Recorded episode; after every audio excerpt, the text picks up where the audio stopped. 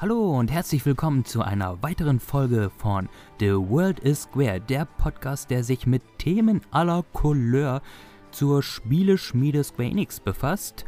Und ihr werdet es wahrscheinlich schon am Thumbnail oder auch am Videotitel bemerkt haben, wir sind wieder top aktuell und reden ganze vier Jahre nach Release über Final Fantasy VII, das Remake, um genau zu sein.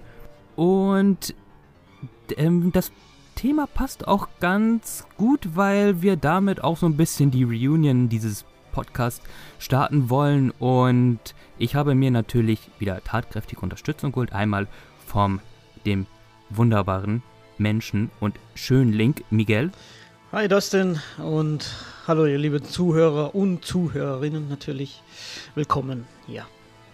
Und dann haben wir uns noch einen wertgeschätzten Gast und Freund des Hauses dazu geholt, nämlich Riss vom Power Oncast. Hey! Hallo zusammen und danke für die Einladung. Ich verzichte jetzt mal auf das obligatorische Hey, wer bist du denn? Was machst du denn?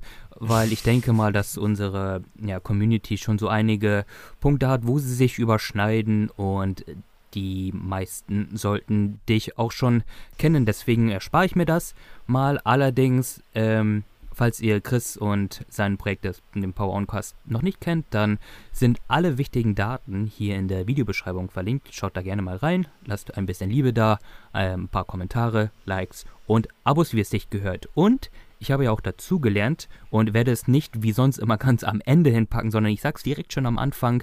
Ähm, ja, wenn ihr ähm, wenn euch das hier gefällt, alles, ähm, die Musik und das Videomaterial, was ich hier noch unterlegen werde unter dem Video, dann liked und kommentiert das Video gerne. Erzählt uns eure Erfahrungen mit Final Fantasy VII Remake. Lasst ein Abo da. Das würde Miguel und mich ganz glücklich machen. Kostet nichts und geht auch ganz fix. So, Leute, Erstmal kurz zum Ablauf. Wir werden über die einzelnen Punkte des Final Fantasy VII Remakes möglichst spoilerfrei reden.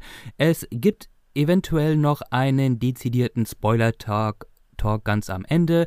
Das findet ihr dann in der Videobeschreibung, wann der anfängt. Wir werden es natürlich auch noch im, ähm, kurz bevor der Spoiler-Talk losgeht, nochmal eine Warnung aussprechen, dass die Leute, die halt gar nichts kennen vom Final Fantasy VII Remake und auch gar nichts wissen wollen, dann rechtzeitig abschalten können. Und ja, bevor es so richtig losgeht, ist meine Frage natürlich zuerst an euch beiden. Also das ist so, dass Final Fantasy VII Remake ist im Grunde ja, die Gerüchte davon sind im Grunde so alt wie die Spielelandschaft selber. Ich glaube, so richtig losgetreten war da, hat es dann die berüchtigte Tech Tech-Demo zur PlayStation 3-Zeit, nämlich Square Enix hat gesagt, hey, das ist die PlayStation 3, das kann das Ding. Und um das zu veranschaulichen, hat man sich gedacht, hey, wir ähm, stellen das Intro von Final Fantasy VII eben mit der Power der PlayStation 3 nochmal neu dort. Und seitdem ist, glaube ich, kein Interview vergangen, in dem nicht einmal gefragt wurde, ob ein Final Fantasy VII Remake in Arbeit sah, was man auch eher so halbwegs dementiert hatte. Man hat gesagt, momentan ist nichts in Planung und wenn, dann wäre das halt so das ultimative Projekt und ein Remake so mit dem ganzen Umfang, wie es halt damals war auf der PlayStation 1, das wäre mit dem heutigen Aufwand nicht möglich gewesen. Und jetzt ist natürlich meine Frage an euch beiden, wie ist eure Verbindung zu Final Fantasy VII, dem Original oder generell alles, was darum so rauskam und habt ihr euch ein Remake denn gewünscht? Also ist natürlich klar, wenn ein Remake da ist, dann nimmt man es mit. Na klar, warum auch nicht, aber war das denn so der Moment, wo ihr innerlich gehofft habt, dass ein Remake jemals erscheinen würde? Chris, fang du doch bitte an. Du hast schon ganz gut zusammengefasst. Es ist eigentlich schon eine relativ lange Tradition in der Serie selbst, also in der ganzen Serie auch selbst, in Final Fantasy, dass Square oder Squaresoft damals auch noch ganz gern so Tech-Demos ähm, entwickelt hat, die so ein bisschen gezeigt hat, wie könnte ein Final Fantasy auf einer stärkeren Plattform aussehen. Also wir haben da die, ja, die berüchtigte Final Fantasy VII Tech-Demo zur PS3, ich glaube, es war die E3 2005 damals. Ähm, natürlich, wir hatten ein paar Jahre davor die FF8 Tech-Demo für die PS2 mit dem Tanz von Scroll und Renoir. Und wir hatten ein paar Jahre davor nochmal die N64-Demo zu, ja, wir haben ein paar Charaktere aus Final Fantasy VI, die in, in 3D dargestellt wurden. Und ja, also es ist so eine Sache bei mir mit Final Fantasy VII. Ich habe es damals nicht zum Release gespielt. Damals war ich noch ein bisschen jünger. Ich habe es dann ein paar Jahre danach gespielt, das so Anfang, Mitte der 2000er müsste es gewesen sein. Und ja, es ist eben durch seinen Legendenstatus so ein Ding geworden, Final Fantasy VII Remake, das dann eben einfach auch so ein bisschen Running Gag geworden ist. Du hast eben schon gesagt, in jedem Interview wurde Square damals gefragt, ja, ist denn sowas in der Mache? Wie sieht's aus? Kommt da was? Und ja, es wird meistens dementiert, bis dann eben der Tag kam. Und ich habe mich auf jeden Fall sehr darauf gefreut, wenn es denn kommen sollte. Ich war jetzt nicht der mega, mega, mega größte Final Fantasy VII-Fan zu Beginn, weil ich, wie gesagt, ich habe es erst nachgeholt damals. Inzwischen sieht es ein bisschen anders aus. Ich, ich, also Final Fantasy VII ist wahrscheinlich ähm, mit mein absolutes Lieblings-Final Fantasy neben 8 und 9. Und deswegen, also ich, ich habe mir schon immer gewünscht, dass es dann, dass dann sowas in noch bessere Optik kommen kann. Dass es dann tatsächlich mal passiert, war für mich eher so eine Frage der, der Zeit, also wann und nicht ob. Und ja, es kam ja dann auf früher als später, sage ich mal. Jetzt zur, zur PS4 dann im Endeffekt. Und ja, also ich habe mich richtig drauf gefreut und freue mich immer noch drauf, dass es immer noch rauskommt. Miguel, wie sieht es bei dir aus? Ähm, ja, also meine Verbindung zu Final Fantasy VII ist, ich habe es damals zu Release gespielt, aber ähm, also nicht direkt gleich, als es rauskam. Ich habe mir das dann irgendwann gekauft äh, in dieser Platinum-Edition. Und äh, bei mir war das halt so, ich hatte eigentlich schon vorher Kontakt zu Final Fantasy über das Super Nintendo ähm, mit Teil 4 war das, was ja ähm, damals äh, in den USA ja als Final Fantasy 2 betitelt wurde. Und ich erinnere mich noch, dass ich halt die Werbung zu Final Fantasy 7 gesehen habe. So also wir haben ja früher, ähm, früher liefen ja so französische Kanäle auch immer, ähm, wenn man Fernsehen geguckt hat. Also zumindest war das bei uns so. Und da kam zufällig eine Werbung zu Final Fantasy 7 und da war diese Szene mit äh, Sephiroth, als er in, ähm, da in Nibelheim eben in Flammen steht. Und das sah so cool aus irgendwie und ich dachte so, ah, was hat er für ein Riesenschwert und so. Und da habe ich halt gesehen, okay, Final Fantasy V11 und so. Und ich so, okay, hm, hm. Ja, und dann war ich halt im, mal im Karstadt und hab's gesehen und hab gedacht, ah, das ist dieses Spiel da mit dem Typ da in, in den Flammen. Und habe ich es mir halt mitgenommen, eingelegt und ähm, ja, da war es eigentlich schon um mich geschehen. Ich fand äh, die, die Einleitung da mit dieser Bombing-Mission und ähm, obwohl die Charaktere eigentlich so total demorphed aussahen, wie so aus Klötzchen zusammengeschustert, hat mich das irgendwie gar nicht gestört, weil es ja natürlich in den Kämpfen haben die ja natürlich so normale Proportionen gehabt. Und ja, der Soundtrack war einfach der Banger am Anfang und das mit dem Skorpion und alles und ja, ab da war es halt pure Liebe und ähm, ich finde Final Fantasy VII ist so ein so ein Kultspiel eigentlich, so ein richtiger Klassiker, wenn man so PlayStation 1 Besitzer war. Also es gab eigentlich niemand, der zumindest nicht wusste, dass es dieses Spiel gibt. Und ähm, natürlich die Tech-Demo damals äh, bin ich halt schier ausgeflippt, weil ähm, die Charaktere halt jetzt mal in der Qualität eben zu sehen und natürlich auch synchronisiert und da, das hat dann natürlich das Fanherz höher schlagen lassen. Und ich war mir auch sicher, irgendwo ganz tief drin, dass das nur, also wie Chris gesagt hat, ähm, nicht ob es kommt, sondern äh, eben wann. Und ja, nach langer, langer Zeit dann, ähm, kam ja dann der erste richtig offizielle Teaser-Trailer und ja, natürlich ähm, hammergeil. Und das Remake-Projekt ähm, ist halt so ein Flaggschiff von Square und ähm, ja, bin auf jeden Fall froh, dass es, dass ich das noch erleben darf. es gibt bestimmt einige Leute, die es nicht mehr erleben werden, aber ja, auf jeden Fall eine gute Sache. Ich muss vielleicht noch ergänzen bei mir, ähm, so als kleiner Fun Fact, ich hatte damals Advent Children, ähm, den Film, also geguckt, bevor ich das Original Final Fantasy VII gespielt habe. Was eine ganz lustige Erfahrung war. Ich, ich kannte natürlich Final Fantasy VII, ich kannte die Charaktere schon, aber ich hatte das Spiel noch nicht gespielt. Und ich hatte dann erst den Film geguckt und dann war natürlich auch die, die Erwartungshaltung für das, was möglich wäre, so grafisch und technisch, ähm, wie ein Final Fantasy VII in moderner Optik aussehen könnte, war natürlich dann auch schon durch den Film gegeben. Da ich dachte, oh, geil, Ey, wenn, wenn irgendwann mal Spiele so aussehen werden, krass einfach. Und ja, das sind wir jetzt. Ja, das war bei mir eine ähnliche Erfahrung. Also, mein erster Berührungspunkt mit den Charakteren wäre dann erst Kingdom Hearts gewesen. Mit einigen von denen. Und von dort mm. aus bin ich dann eigentlich zu Advent Children geswitcht und dann erst Teil 7 nachgeholt. Ähm, ich habe natürlich immer, oder ein Remake, ich hätte nie was dagegen gehabt. Ich habe mich da auch sehr drauf gefreut, weil auch, ich muss sagen, heutzutage, Final Fantasy 7 ist immer noch ein abnorm gutes Spiel und ich möchte seinen Klassikerstatus und ähm, ja, was das Spiel eigentlich auch so für JRPGs generell im Westen getan hat, absolut nicht abstreiten. Aber von den drei PlayStation Final Fantasies ist das jetzt schon so mit das wenigste, was ich gerne spiele. Was jetzt negativer klingt, als es eigentlich ist. Mhm. Und deswegen war ich dann dem Gedanken eines Final Fantasy VII Remakes absolut nicht abgeneigt. Kann natürlich auch eben Miguels Sichtweise verstehen, der ja wirklich so live vor Ort so ein Zeitzeuge ist von, von damals zum Release. Auf jeden Fall, es gab ja viele ja, Gebete seitens der Fans Richtung Square Enix, dass sie mal ein Final Fantasy VII Remake machen sollen oder das verwirklichen sollen. Und unsere Gebete wurden ja erhört. Denn, und ich weiß bis heute nicht, ob das das Dümmste war, was Square jemals gemacht hat, oder vielleicht sogar der schlauste Marketing-Move ever war. Nämlich, wir schreiben das Jahr 2014. Und es gibt ein dickes Sony-Event mit großer Bühne, mit noch größerem Publikum. Und Shinji Hashimoto von Square Enix geht mit stolz geschwellter Brust auf die Bühne und sagt, wir haben euch gehört, Final Fantasy VII ist zurück und du hörst nur ein Raunen durch die Menschenmassen, alle Streamer und Live-Reaction-Leute sind ausgerastet vor dem Bildschirm, lagen sich weinend in den Armen. Ja, es ist endlich soweit, es geht los und wir haben es bekommen.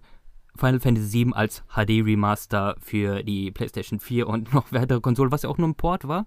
Und oh mein Gott, das das, das Internet hatte gebrannt danach.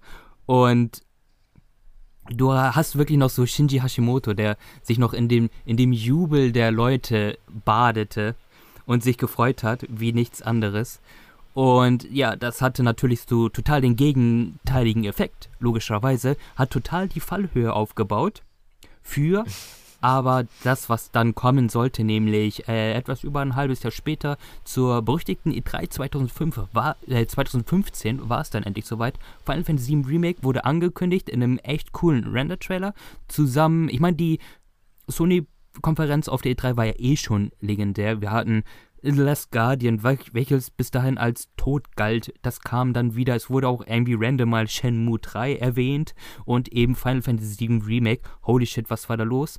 Und ich habe mir im Vorfeld die Reaction und ja, den Teaser nochmal angesehen und das war schon ein magischer Moment. Und das ist auch so ein bisschen ich vermisse auch so ein bisschen die E3-Zeit mit dem Live-Publikum und alles und dieser Live-Reaction. Ähm, die ganzen Streams aller Nintendo Direct und wie sie alle heißen mögen, sind natürlich ganz cool. Allerdings können sie einfach nicht so dieses Live-Feeling reproduzieren. Und meine Frage ist jetzt an euch: Wo wart ihr? Wo wart ihr? Mit wem wart ihr? Wie habt euch gefühlt, als ja, Final Fantasy VII Remake das erste Mal offiziell angekündigt wurde? Miguel. Puh, das weiß ich gar nicht mehr, wenn ich ehrlich bin. Ähm, war, war, das, war das dieses Live-Event, wo die das angekündigt haben? E3 2015. Sony-Konferenz. Um, ähm. Let's go. Boah, ich, ich kann wirklich äh, wenig dazu sagen. Ich weiß nur, dass es, ähm, wenn es dieses Event ist, äh, was ich jetzt so im Kopf habe, dann war das, wie du sagst, einfach äh, magisch, würde ich es beschreiben. Aber ich schaue mir, habe mir bis dahin eigentlich immer diese ganzen Events immer alleine angeguckt, weil ich nicht so wirklich ähm, äh, Kollegen oder Freunde habe, die so fanatisch sind, was äh, jetzt so Square Enix oder eben Final Fantasy angeht. Aber allein für mich ähm, war das schon ein starkes Stück und ähm, natürlich Herzklopfen und ja, obwohl war das dieser Trailer, in dem Cloud so aussah, wie so, als ob er irgendwie Bulimie hat? nee, nee, das kam, das kam das danach. Das kam danach eben, gell, ja. Nee, ähm, ja, kann da nicht wirklich jetzt direkt beschreiben, wie es war, aber so wie ich mich kenne, war es auf jeden Fall äh, magisch, ja. Ja, ich kann mich da noch ziemlich gut dran erinnern. Das war der 16. Juni 2015. Es war 3 Uhr nachts. Ähm, Ein regnerischer Nachmittag. Beziehungsweise es war 17. Juni bei uns in deutscher Zeit. Es war ja, ja muss man dazu sagen, die E3-Presskonferenzen von Sony waren damals immer zu deutscher Zeit so gegen 2, 3 Uhr nachts. Und ja, ich war eben zu Hause, habe mir das äh, ja, am PC angeschaut, das Ganze, im Livestream. Und das Lustige war, das Remake, als das angekündigt wurde, war ja so ein paar Stunden vorher wurde es geleakt auf einer Seite namens Silicon Era. Das Lustige daran ist, dass viele das nicht für voll genommen haben, weil viele gedacht haben, ja, diese Gerüchte gibt es jetzt schon seit zehn Jahren, also wieso soll es jetzt angekündigt werden? Und ich dachte auch so, ja gut, also das Gerücht gibt es einfach jedes Jahr, deswegen mal schauen. Und dann hat sie, ja, hast du eben schon gesagt, einmal dieses, ähm, ja, dieses coole Vorgeplänkel, dass sie zur PSX damals, 2014, diesen Port angekündigt hatten. Dieser enttäuschende Port, wo alle dachten, oh, es kommt, aber dann kam es eben doch nicht. Ähm, lustigerweise war, auch, war das Remake dann aber keine Reaktion darauf, weil es schon zu dem Zeitpunkt in Entwicklung war. Sie haben einfach nur den richtigen Zeitpunkt dann abgewartet. Ich bin mir auch nicht sicher, was da irgendwie der, äh, ob das jetzt wirklich Kalkül war, dass sie damals dieses, dieses, diese Fallhöhe geschaffen haben oder ob es tatsächlich dann ja vielleicht einfach ein bisschen unbedacht war, was es für eine Reaktion auslösen wird, wenn man hier so ein bisschen anteast, dass da was kommen, kommen wird, aber dann ist doch nicht so komplett delivered. Ja, und dann zur E3 2015 gab es dann nochmal so ein kleines Bild-up. Sie hatten nämlich vor dem Remake-Trailer den Trailer zu World of Final Fantasy gezeigt. Was auch ganz lustig war, dachten alle so, wow, was ist denn das? Okay, World of Final Fantasy, mh, hm, ja gut, mal schauen. Und dann fängt der damalige, ich glaube von Sony, Third-Party-Relations-Typ Adam Boyles fängt an zu reden. Äh, vor langer Zeit gab es ein legendäres Spiel von Square, Square Enix, das irgendwie in die Geschichtsbücher einging, so mal grob übersetzt. Und da dachte ich schon, oh shit, oh shit, sie machen es oder sie versemmeln es gleich richtig. Und äh, sie haben es dann tatsächlich angekündigt. Auch wenn man sich so die Reaktionen anschaut, ich habe auch danach diese ganzen Reactions, die dadurch entstanden sind auf YouTube, äh, sind natürlich legendär einfach. Und also viele waren sich echt nicht sicher bis zum Schluss, bis dann dieses Remake auftaucht, ob es denn tatsächlich ein Remake ist oder ob es irgendwie was anderes ist, ob es ein Film ist oder whatever. Ähm, aber dieser komplette Aufbau, diese, dieser Trailer, der auch so, so auf der Metaebene mit den Fans spricht, mit dem, was jetzt so im Nachhinein, was aus Remake werden würde, was man erwarten kann und ja, was auch die Gefahren sind von so einem Remake. Und ich finde, das haben sie einfach so perfekt, perfekt gelöst mit diesem Trailer, ähm, der das Ganze auf so, auf so einem Meta-Kommentar erzählt. Und ich war richtig hyped. Also ich habe das, ich habe das vor, vor ein paar Jahren hatte ich mal meinen, meinen Twitter-Verlauf durchgeguckt was ich damals so live getweetet habe dazu. Und es war einfach nur so, wow, was, was Nomura, what? Ah, okay, der war doch gerade noch am Final Fantasy 15 dran. Ah, jetzt ist er Director. Ah, jetzt ergibt das alles Sinn. Okay, wow. Und ich dachte nur so, wow, shit, okay, das, ähm, das wird geil.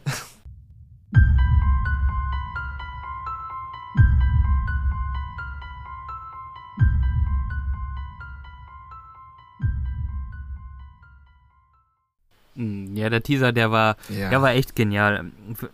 Weil viele eben, auch wenn du diese Reaction anguckst, die eben noch nicht wussten, okay, was ist das jetzt, wo geht das genau hin? Hä? Ist das Midgar? Ist das Final Fantasy VII? Ja. Ist das jetzt ein neuer Film? Was ist das jetzt ganz äh, genau? Ähm, du als alter äh, Advent Children Connoisseur wirst dir dann wahrscheinlich gleich, die Musik ist dir dann aufgefallen.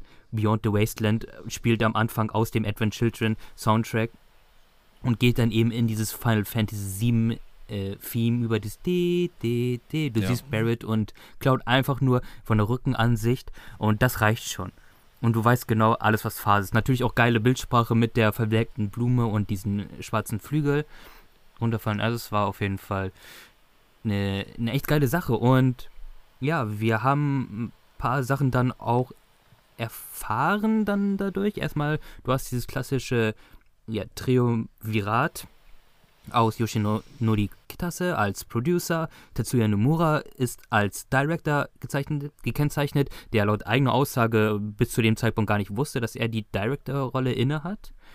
Und das. Ja, nicht ganz. Also er, er hat ähm, in einer internen Präsentation hat er erfahren, dass er Director wurde. Also nicht zur E3 dann erfahren, sondern er hat es in einer internen Präsentation. Das, das, ist echt so ein weit äh, verbreiteter Irrglaube. Das, das wäre schon crazy, wenn er es zur E3 erst erfahren hätte, weil er war ja auch vor Ort als ähm, Interviewpartner und so. Aber ja, also er hat es in der internen Präsentation damals von Yoshinori Kitase quasi präsentiert bekommen mit so einem ähm, Trailer am Ende, das dann stand, äh, Tetsuya Nomura ist äh, Director. Mhm. Ja, was dann auch seine erste Arbeit als Director bei einem Final Fantasy war, welches auch wirklich rausgekommen ist. Äh, was eigentlich schon recht krass ist. Und mm. was mhm. damals noch nicht bekannt war, aber sich dann später herausstellte, dass das Spiel auch einen Code-Director haben wird, nämlich äh, den guten Naoki Hamaguchi. Ähm, und ich bin mir jetzt nicht sicher. Also es ist ja so, dass mm. ein gutes halbes Jahr dann schon das erste Gameplay-Material gab von anfangs noch CyberConnect 2, die mit Square Enix Co. entwickeln sollten. Also eben das Studio, welches Azure's Wrath und die ganzen Naruto-Spiele und so weiter und so fort gemacht hat. Ähm, war da schon die Rede von dem mehrteiligen Konzept, also dass man gesagt hat, hey, wir machen Remake, aber das wird halt so so fucking riesig, das können wir nicht mit einem Spiel stemmen. Wir werden das auf verschiedene Parts aufteilen wie viele es am Ende werden, das können wir zum jetzigen Zeitpunkt noch nicht sagen. Aber der erste Part wird halt nur Midgar behandeln. Wusste man das damals schon? Man wusste, dass es mehrteilig werden wird, man wusste nicht, ähm, was die Teile umfassen wird. Okay, alles klar. Äh, dann hat sich aber zumindest dann später herausgestellt, hey, Part 1 vom Final Fantasy VII Remake wird eben nur in Midgar spielen, was dann natürlich auch zu den wildesten Theorien geführt hat und ich auch mir Nächte um die Ohren geschlagen habe, um, mhm. um äh, Reddit-Threads durchzulesen und wo es dann immer heißt, ja, also, wenn sie ein Spiel nur in Midgar spielen lassen, dann musst du ja überall hingehen können. Du musst ja jedes Haus bereisen können. Du musst ja, ne, die ganze Stadt muss dir offen stehen. Und ähm, ja, das war es dann nicht ganz. Ich meine, ich kann die Entscheidung verstehen, wieso man das mhm. gemacht hat, weil Midgar an sich ist sehr wirklich auch einzigartig und sticht auch so ein bisschen heraus von dem anderen Ablauf von Final Fantasy VII, dem Original. Und das ist eigentlich ein guter Punkt, den man so für sich nehmen könnte. Allerdings war dann auch klar, dass man ja die Erfahrung um ein wenig mehr Content erweitern muss, weil der Midgar-Part im PlayStation 1 Original, der ging vielleicht so sechs, sieben Stunden vor sich die Welt öffnen würde. Und das wurde jetzt quasi auf ein das obligatorische 20, 30 Stunden Abenteuer gehievt. Dementsprechend ja. hat man dafür gesorgt, okay, es ist natürlich so, es gibt viele Cutscenes, die das alles ein bisschen in die Länge ziehen, ein paar äh, Nebenquests, die das Füllmaterial sind und dann eben auch neuen Content, wie zum Beispiel ein ganz neues Kapitel, wo wir einen, ja, noch unerforschten Bereich der Stadt weiter erforschen können. Es gibt neue Charakter etc. pp. So, ihr als Kenner eben des Originals, wie hat euch denn letzten Endes so die Neuerung gefallen bei beim Remake, was Midgar betrifft? Hättet ihr euch denn gewünscht, es gäbe noch mehr Orte zum Erkunden? Oder ähm, fandet ihr das so vom Pacing okay, wie es war? Also ich fand es eigentlich ähm, so gut, gut wie es umgesetzt worden ist. N natürlich, wenn man natürlich äh, mehr eben entdecken könnte und wie das äh, im andere Bereiche und so, aber ich finde, das Wichtige war für mich, dass man die ganzen Locations auf jeden Fall erkennt dass man weiß, ah, okay, so haben die das da umgesetzt und ah, so sieht es aus. Oder ähm, das war eigentlich für mich das Wichtigste, jetzt zum Beispiel ähm, den Wall Market oder ähm, das mit Tifa Spa in den, in den Slums und ähm, auch äh, den, den Bahnhof, wo der Zug ist und, und der, der Turm, den man dann hochklettern muss. Das, das waren für mich so die relevantesten Sachen eigentlich, dass man jetzt zum Beispiel äh, nicht überall äh, komplett erkunden konnte oder eben jetzt so eine Art Open World in der, in der Stadt, so jetzt zum Beispiel bei einem Yakuza oder sowas, hat mich wenig, weniger gestört, also gar nicht, gar nicht gestört eigentlich und ähm, vom Pacing her war es eigentlich auch äh, optimal gelöst. Du hast halt immer deine, deine Bereiche, in denen du dann rumläufst und eben deine, die Story abarbeitest, aber hast dann auch immer zwischendurch eben auf dem Weg äh, von Sto zu Storypunkt zu Storypunkt eben dann die Möglichkeit, ähm, Nebenquests zu machen. Also eigentlich für mich optimal gelöst. Jetzt für, für den Umfang, jetzt, dass das eben nur Midgar ist, war das eigentlich okay, ja. Also ähm, hat mich nicht gestört, nein. Mhm. Mir hat das eigentlich auch gefallen. Es war klar wieder sehr konzentriert in den Slums, wo du am meisten unterwegs bist. Ähm, vor allem, wenn du noch so ein noch so einen gewissen Punkt hast, so dass du das erste Mal ein ja völlig neues Gebiet oberhalb von Midgar siehst, das macht dann natürlich auch schon Lust auf mehr und du willst so ein bisschen mehr von der Stadt erkunden. Oder es ist eigentlich auch schade, dass du oberhalb der Platte durch viele Gebiete so durch gehuscht wirst, weil es einfach die Story-Progression so dir vorlegt, dass du dich nicht wirklich erkunden kannst. Das fand ich ein bisschen schade. Ich hätte das vielleicht hm, cool gefunden, weil ähm, bevor Cloud und seine Freunde da so wirklich über auf der Most Wanted Liste sind, vergeht ja ein bisschen mhm. Zeit. Also und dieses eben berüchtigte Kapitel, ich glaube 4 ist das, wo man mit Big Wedge und Jesse auf der Platte ist. Ähm, war das Kapitel 4? Ja. Ja, genau. Ja. Ich meine, ehrlich gesagt, so, also so krass ist das jetzt auch nicht bewacht zwischen Slums und der oberen Platte. Also da hätte man vielleicht auch mal schon so einen kleinen Abstecher irgendwie nochmal in Sektor 8 oder so machen können. Oder vielleicht einen komplett neuen Sektor. Das fand ich ein bisschen schade, aber ja. im Großen und Ganzen bin ich dabei, der Miguel. Also ich hatte da jetzt auch nicht so die große Erfahrung, die ähm, Erwartung. Ich hätte auch keine Open Stadt mhm. gebraucht. Also ich fand das im Groben und Ganzen eigentlich schon ganz okay, wie sie es gemacht haben. Und was ich auch wirklich lobend erwähnen muss, und das ist mir jetzt beim Replay eigentlich nochmal verstärkt aufgefallen, ist halt wirklich das Scaling haben sie wunderbar hingekriegt. Also diese Stadt sieht einfach unfassbar mächtig aus, vor allem wenn du in den Slums bist und dann so nach oben guckst und diese riesigen Platten hast. Und was ja eigentlich auch ein geiler eigentlich ein geiler Kniff ist, weil man hat ja Ressourcen gespart. Im Grunde alles im mhm. Hintergrund ist eine Skybox. Du hast eine, eine riesige JPEG-Datei, wo man halt einzelne ja, äh, Bitmap-Punkte gesetzt hat, ja. so wie die Lichter etc., ja. die sich dann aktiv bewegen. Aber im Grunde, ja, es ist ein, es ist ein riesiger Hintergrund, der aber wirklich eine wunderbare Immersion erzeugt. Und ähm, ja, Chris, wie ging es dir da? Ja, als erstes vielleicht zum letzten Punkt. Ich, es war auch so einer meiner Magic Moments ähm, beim Start des Spiels, wenn man am Bahnhof rauskommt nach Kapitel 2, beziehungsweise Anfang von Kapitel 3 und dann hochschaut. Das hat man im Original ja gar nicht gehabt. Du hast ja im Original die vorgerenderten Hintergründe gehabt und meist die Perspektive von oben auf Cloud. Also du hast quasi nicht die Platte von unten gesehen. Und wenn du zum ersten Mal hochguckst und dir die Platte von unten anschaust, wie das ganze Gerüst da über den Slums hängt, das ist einfach schon heftig, wie, heftig beeindruckend, wie das aussah. Und auch natürlich auch super gut gelöst mit den Hintergründen. Ähm, in der PS4-Version war es teilweise noch ein bisschen verschwommen, die Hintergründe, aber das haben die in der PS5-Version dann ähm, gut ausgebessert nochmal. Als Spielwelt generell, also ich finde auch, sie hatten mit Midgar einen ziemlich dankbaren Abschnitt, den sie ja quasi abschneiden konnten vom, vom, vom Rest des Spiels, vom Rest der Story weil es schon im, im Originalspiel damals so war, dass Midgar ähm, ein bisschen was anderes war vom, vom Pacing her und auch von, ja, was du, was du da darin machst. Und auch so ein bisschen in der Hinsicht, dass es ein bisschen ungenutzt war, was, also was das Potenzial angeht von der Stadt. Man ist da relativ kurz nur drin, du hast auch gesagt, so fünf Stunden vielleicht im, im Intro und dann gegen Ende eben nochmal von äh, Final Fantasy VII. Aber die Stadt ist halt so groß und bietet so viel, da hätte man echt noch viel mehr machen können. Und das, ich glaube, das war auch dann auch der Gedanke dahinter, dass man, wenn man schon so eine Stadt baut oder bauen muss, dass man dann wenigstens mehr Zeit darin verbringt.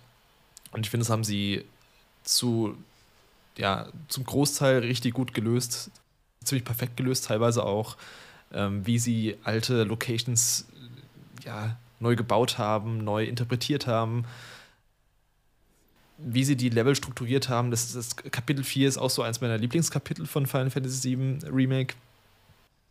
Weil man dann eben mal die, die obere, ja, die, die obere Platte sieht, was da, was da abgeht. Ähm, Geht es mir auch so wie dir, das sind, dass ich hätte auch noch gern mehr, mehr von gesehen, mehr, ja, mehr Erkundung vielleicht auch gehabt. Es war auch dieses Kapitel, wo ich dann einfach, ich bin überall lang gegangen, habe mir jedes, jedes fucking ähm, Haus angeschaut, jede, jede Katze, die vorbeistreunert. Und auch eine tolle neue Musik mit Jessys Theme, was dann extra dafür komponiert wurde auch. Ähm, es gibt aber auch so ein paar Abschnitte in Final Fantasy VII Remake, wo man merkt, ja, das haben sie jetzt ein bisschen zu lang gezogen. Das hätten sie einfach cutten können. Das ist auch so einer meiner größten Kritikpunkte am Spiel wahrscheinlich, dass sie so ein paar Abschnitte hatten, ist namentlich sowas wie die Kanalisation, auch so der Bahnhofsfriedhof ein bisschen und das Labor von Hoyo am Ende. Das sind so Sachen, die, die, die gab es zwar im Original, aber die waren deutlich, deutlich kürzer und ich, das hätte man einfach ähm, ja, ein bisschen zusammenraffen können, damit es ein besseres Pacing hat, das Spiel. Ansonsten, also Midgar ist super gut ja, umgesetzt worden. Ich, ich hätte mir gern noch mehr, noch mehr Orte, noch mehr ja, Erkundungsfreiheit gewünscht in dem Spiel, aber ich finde, das war trotzdem als Opener für diese Remake-Trilogie der richtige Weg, dass man da relativ linear durchgeführt wird, so ab und zu so ein paar Momente hat, wo man ein bisschen durchatmen kann. Und dann am Ende wird man eben rausgelassen in die weite Welt mit dem Teaser für Rebirth. Das, ich fand das eigentlich schon ziemlich ideal. Und wie gesagt, es war ein dankbarer Abschnitt mit, dass man den so abcutten konnte vom Rest des Spiels. Äh, ich muss auch sagen, also wenn ich eins wirklich so am Pacing teilweise kritisieren würde, dann ist es an manchen Stellen, und ich habe echt kein Problem mit einer gewissen Linearität in den Final Fantasy. Ich meine, das Spiel ist dann auch entwickelt von der Business Division 1, die uns eben Final Fantasy 10 und Final Fantasy 13 und generell die Lightning Saga geliefert haben. Also es war halt eben der Weg, der, der konsequente Weg, mhm. den sie auch mit Final Fantasy 7 Remake gegangen sind. Es gab nur manchen, ein paar Stellen, wo ich dann wo es dann wirklich sehr linear war, also wo du auch wirklich gezwungen wurdest, einen Weg entlang zu gehen. und auch sehr unschön gelöst wurde, wenn du dich halt auch einfach nur mal so ein paar Zentimeter mhm. nach links bewegen wolltest, dann hast du gleich so eine Warnmeldung gesehen, hey, hier geht's nicht lang, der Charakter hat sich wieder umgedreht und dann musstest du eben deine ja, deine, deines Weges gehen. Das fand ich ein bisschen schade. Auch, ähm, ja, äh, also generell, es dauert ja erst wirklich sehr spät, bis sich dann ein gewisser Teil öffnet, was auch nur die Slums betrifft. Ich bin da auch bei, dass es so manche Passagen gab, die etwas lang wirkten. Du hattest es ja schon wunderbar mit Beispielen unterlegt. Ich würde auch sagen, so dieser, ja, dieser Weg zum Walmart, der war auch ein bisschen zu viel. Also dieses Roboter-Hand-Minispiel hätte ich nicht dreimal gebraucht. Ja. Äh, vor allem, wenn du die Platin holen willst. Also wenn du da dreimal durchgehen willst und äh, beziehungsweise wenn du die ja. Platin-Trophäe holen willst, musst du ja diese die Kleidungsstücke beziehungsweise die verschiedenen Kleider freischalten und dann musst du jedes Mal dieses, dieses Bagger-Minispiel machen und ich dachte, ich werde verrückt. Ja. ich meine, oh wäre weit so, okay, du musst, du wirst mit einem echt coolen, mit einem coolen Musik zurückgelassen, so dieses Battle-Theme, was ja so eine Art, so eine Remix-Version des, des Walmart-Themes ist, war nicht mega genial. Auch diese ja, Szene, diese High-Five-Szene mit Arif und Cloud, die war super Zucker und meine, mhm. ja, eigentlich, auch wenn wir schon so ein bisschen zu dem Punkt Magic Moment kommen, ich liebe halt, was sie aus dem Walmart generell gemacht haben. Also im Remake. Ja, komplett. In ja, Final Fantasy VII war das ja noch so der wirklich. Das war so der räudigste Ort, wo du eigentlich hingehen könntest. So absolut verrucht. Ja. Ähm, mit dem Honeybee Inn, was literally ein Puff war. Ja. Und das haben sie jetzt umgeordnet, dass das wirklich so eine Amusement-Meile ist, aber auch immer noch so ein bisschen. Ja, so Kabarett. Ja, genau. So, genau. Das ist, und auch generell der Walmart so ein bisschen ja mehr so eine Partymeile ist, ein bisschen shady aber auch noch. Es gibt immer noch so Sachen, da willst du jetzt nicht hin, wie dieser komische Laden. Ich weiß immer noch nicht, was für einen Zweck der hat, wenn du da reingehst und dich da eine Gatling-Gun beschießt. aber generell so dieser ganze Ablauf vom Walmart fand ich mega klasse. Auch, dass sie dann Kolosseum reingepackt haben, was da auch thematisch wunderbar hinpasste. Also ich bin ganz großer Fan vom, alle, vom alles, was so den Walmart anbelangt.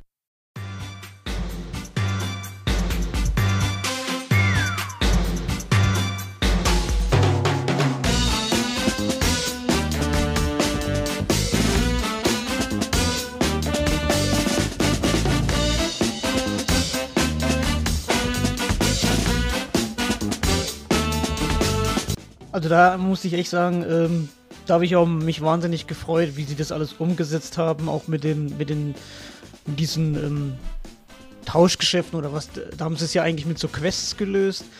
Ähm, Im Original fand ich das halt damals echt äh, cool, dass du halt äh, je nachdem, wie du dich anstellst oder wo du ja diese Medizin kaufen musstest und so, äh, haben sie natürlich alles ein bisschen anders gelöst. Ich sag mal so ein bisschen kinderfreundlicher, sag ich mal. Ähm, aber von der Umsetzung her fand ich das äh, auch cool und auch ähm, diesen Eingang zum Honeybee Inn, wo du dann eben so ums Eck gehen kannst, wo dann auch diese eine ähm, Lehrerin oder was das ist da in diesem Honeybee-Kostüm ist und auch diese kleine, kleine Szenen, wo du dann durch die Schlüssellöcher gucken konntest und so ja, war. Johnnys Vater oder Palmer siehst, die alte Sau. Ja, war auf jeden Fall toll und ähm, man hat auch die einige Locations auf jeden Fall wiedererkannt. Diese eine Bar, wo der, der Typ da auf dem Klo hockt und ja, eine schöne Sache auf jeden Fall. Hat mir sehr, sehr gut gefallen und auch mit dem äh, mit dem, mit dem äh, Charakter, der jetzt durch das Remake natürlich auch so ein bisschen mehr so eine tiefgründigere, ne, sage ich mal, Rolle gespielt hat. Ähm, ja, auf jeden Fall genial, ja. Mhm. Das war ja einer von den Sachen, wo man vorher die ganze Zeit gedacht hat, wie machen sie das? Also, wie setzen sie das im Remake um? Setzen sie es überhaupt um? Wenn ja, lassen sie irgendwas aus? Und äh, jetzt nicht ein bisschen problematisch, wenn sie da irgendwie diese Cross-Dressing-Szene falsch umsetzen, vielleicht? Können es irgendwelche Kontroversen auslösen oder whatever? Und die Antwort war zu allem ja, sie setzen es um und ja, sie machen es krass. also, sie haben es wirklich, sie sind so angegangen, haben gesagt, ja, nee, wir, wir machen es nicht nur so ein bisschen, wir zelebrieren es einfach komplett. Also so, sowohl die Cross-Dressing-Szene, beziehungsweise das, ja, die, diese ganze Tanzsequenz mit Cloud, die dann eingeführt wurde noch, ähm, bis hin zu dem Hellhouse-Kampf, wo man die ganze Zeit dachte, ja, das wäre auch so ein Running-Joke. Im Vorgeplänkel zu, zu Remake. Das war ja eins von den Paradebeispielen, wo man, gedacht, wo man gesagt hat, ja gut, das ist halt so ein, so ein Gegnerdesign, der aus der PS1-Ära ist. Ähm, so super abstrakt, so ein Haus. Mm, das werden sie sicher nicht ins Remake umsetzen können, weil das einfach zu, zu weird ist. Ähm, wie, machen sie das? Und dann haben sie gesagt, ja gut, wir, wir kennen eure Erwartungen und wir brechen die Erwartungen. Wir stellen das Haus nicht an die Stelle, wo es eigentlich ist, nämlich das war ja in diesem, in diesem Abschnitt eigentlich, wo, wo man die Kräne betätigt im Original. Stattdessen wird es einfach ein krasser Bossfight, der aus dem Nichts kommt. Und ja, wir zelebrieren einfach das Haus als absurden, wacky Gegner. Ja, und das ist so ein bisschen das, was das Remake für mich so genial macht, dass sie eben solche Szenen genommen haben und einfach krass zelebriert haben und ausgebaut haben und Sachen, ja, sie, haben einfach an alles gedacht, so im Endeffekt, wo ich mir auch denke, ey, krass. Das sind einfach Leute hinten dran, die, die kennen das Original, die wissen genau, was die Fans erwarten, die wissen genau, was, was drin sein muss. Und delivern dann einfach so heftig mit, mit solchen Szenen wie, ja, die ganze Walmart einfach. Ich finde, Walmart ist auch mit mein absolutes Lieblingskapitel in dem ganzen Spiel. Was da so für krasse Sachen passieren. Ob es die Handmassage ist, ob es die Tanzszene ist, ob es, ob es dieses Kolosseum ist. Also da passiert so viel geiler Shit und ja, also coole Sachen auf jeden Fall. Bin ich absolut bei euch. Also ähm, diese Cross-Dressing-Szene, ich glaube, das war auch so mit eines der ersten ja die Sachen, die Square Enix dann noch bestätigt mhm. hatte und hat gesagt, hey, es wird Crossdressing geben, aber natürlich haben sich eben die Leute gefragt, okay, wie setzen sie es um und die haben es halt wirklich fantastisch umgesetzt, auch nicht irgendwie, was der vielleicht auch hätte sein können, dass man zu, bisschen zu ja. wacky ist, bisschen vielleicht zu japanischen Humor hat, aber man hat es wirklich mit viel Feingefühl auch ähm, entwickelt, auch wie man so diese Message rum, rübergebracht hat, ne, Schönheit kommt von innen und bla bla bla, halt so das ganze Ding auch so, dass es einfach so ein random Rhythm Game gab, was ich, ich bin mir hundertprozentig sicher, dass es auf Nomura Smith gewachsen, weil das macht er immer ganz gerne, dass er ein komplett neues Gameplay-Element an einer bestimmten Stelle setzt und dann auch nie wieder benutzt. Also es ist nur einmal dort und dann siehst du auch nie wieder das, davon was, was ja eben auch dort ähm, zu geben ist. Ich mochte auch wirklich, oder generell, was ähm, ja, Remake so für den Charakter von Johnny getan hat. Ein NPC, der mir halt noch nie wirklich großartig in, in ihrem Gedächtnis geblieben ist beim Original. Der war so von in dem Slum-Gebiet ein absolutes Highlight. Also ich finde generell, dass so vom, von den Charakteren das Spiel ganz viel richtig gemacht hat. Also wirklich die Charaktere haben so viel, die haben alle irgendwie einen gewissen Schaden, die sind aber auch sehr liebenswert. Also was die NPCs als auch die, ja, die, die größere Riege an Charakteren anbelangt. Ich, klar, es gibt dieses, mh, es gibt diese Kritik, die du immer wieder hörst.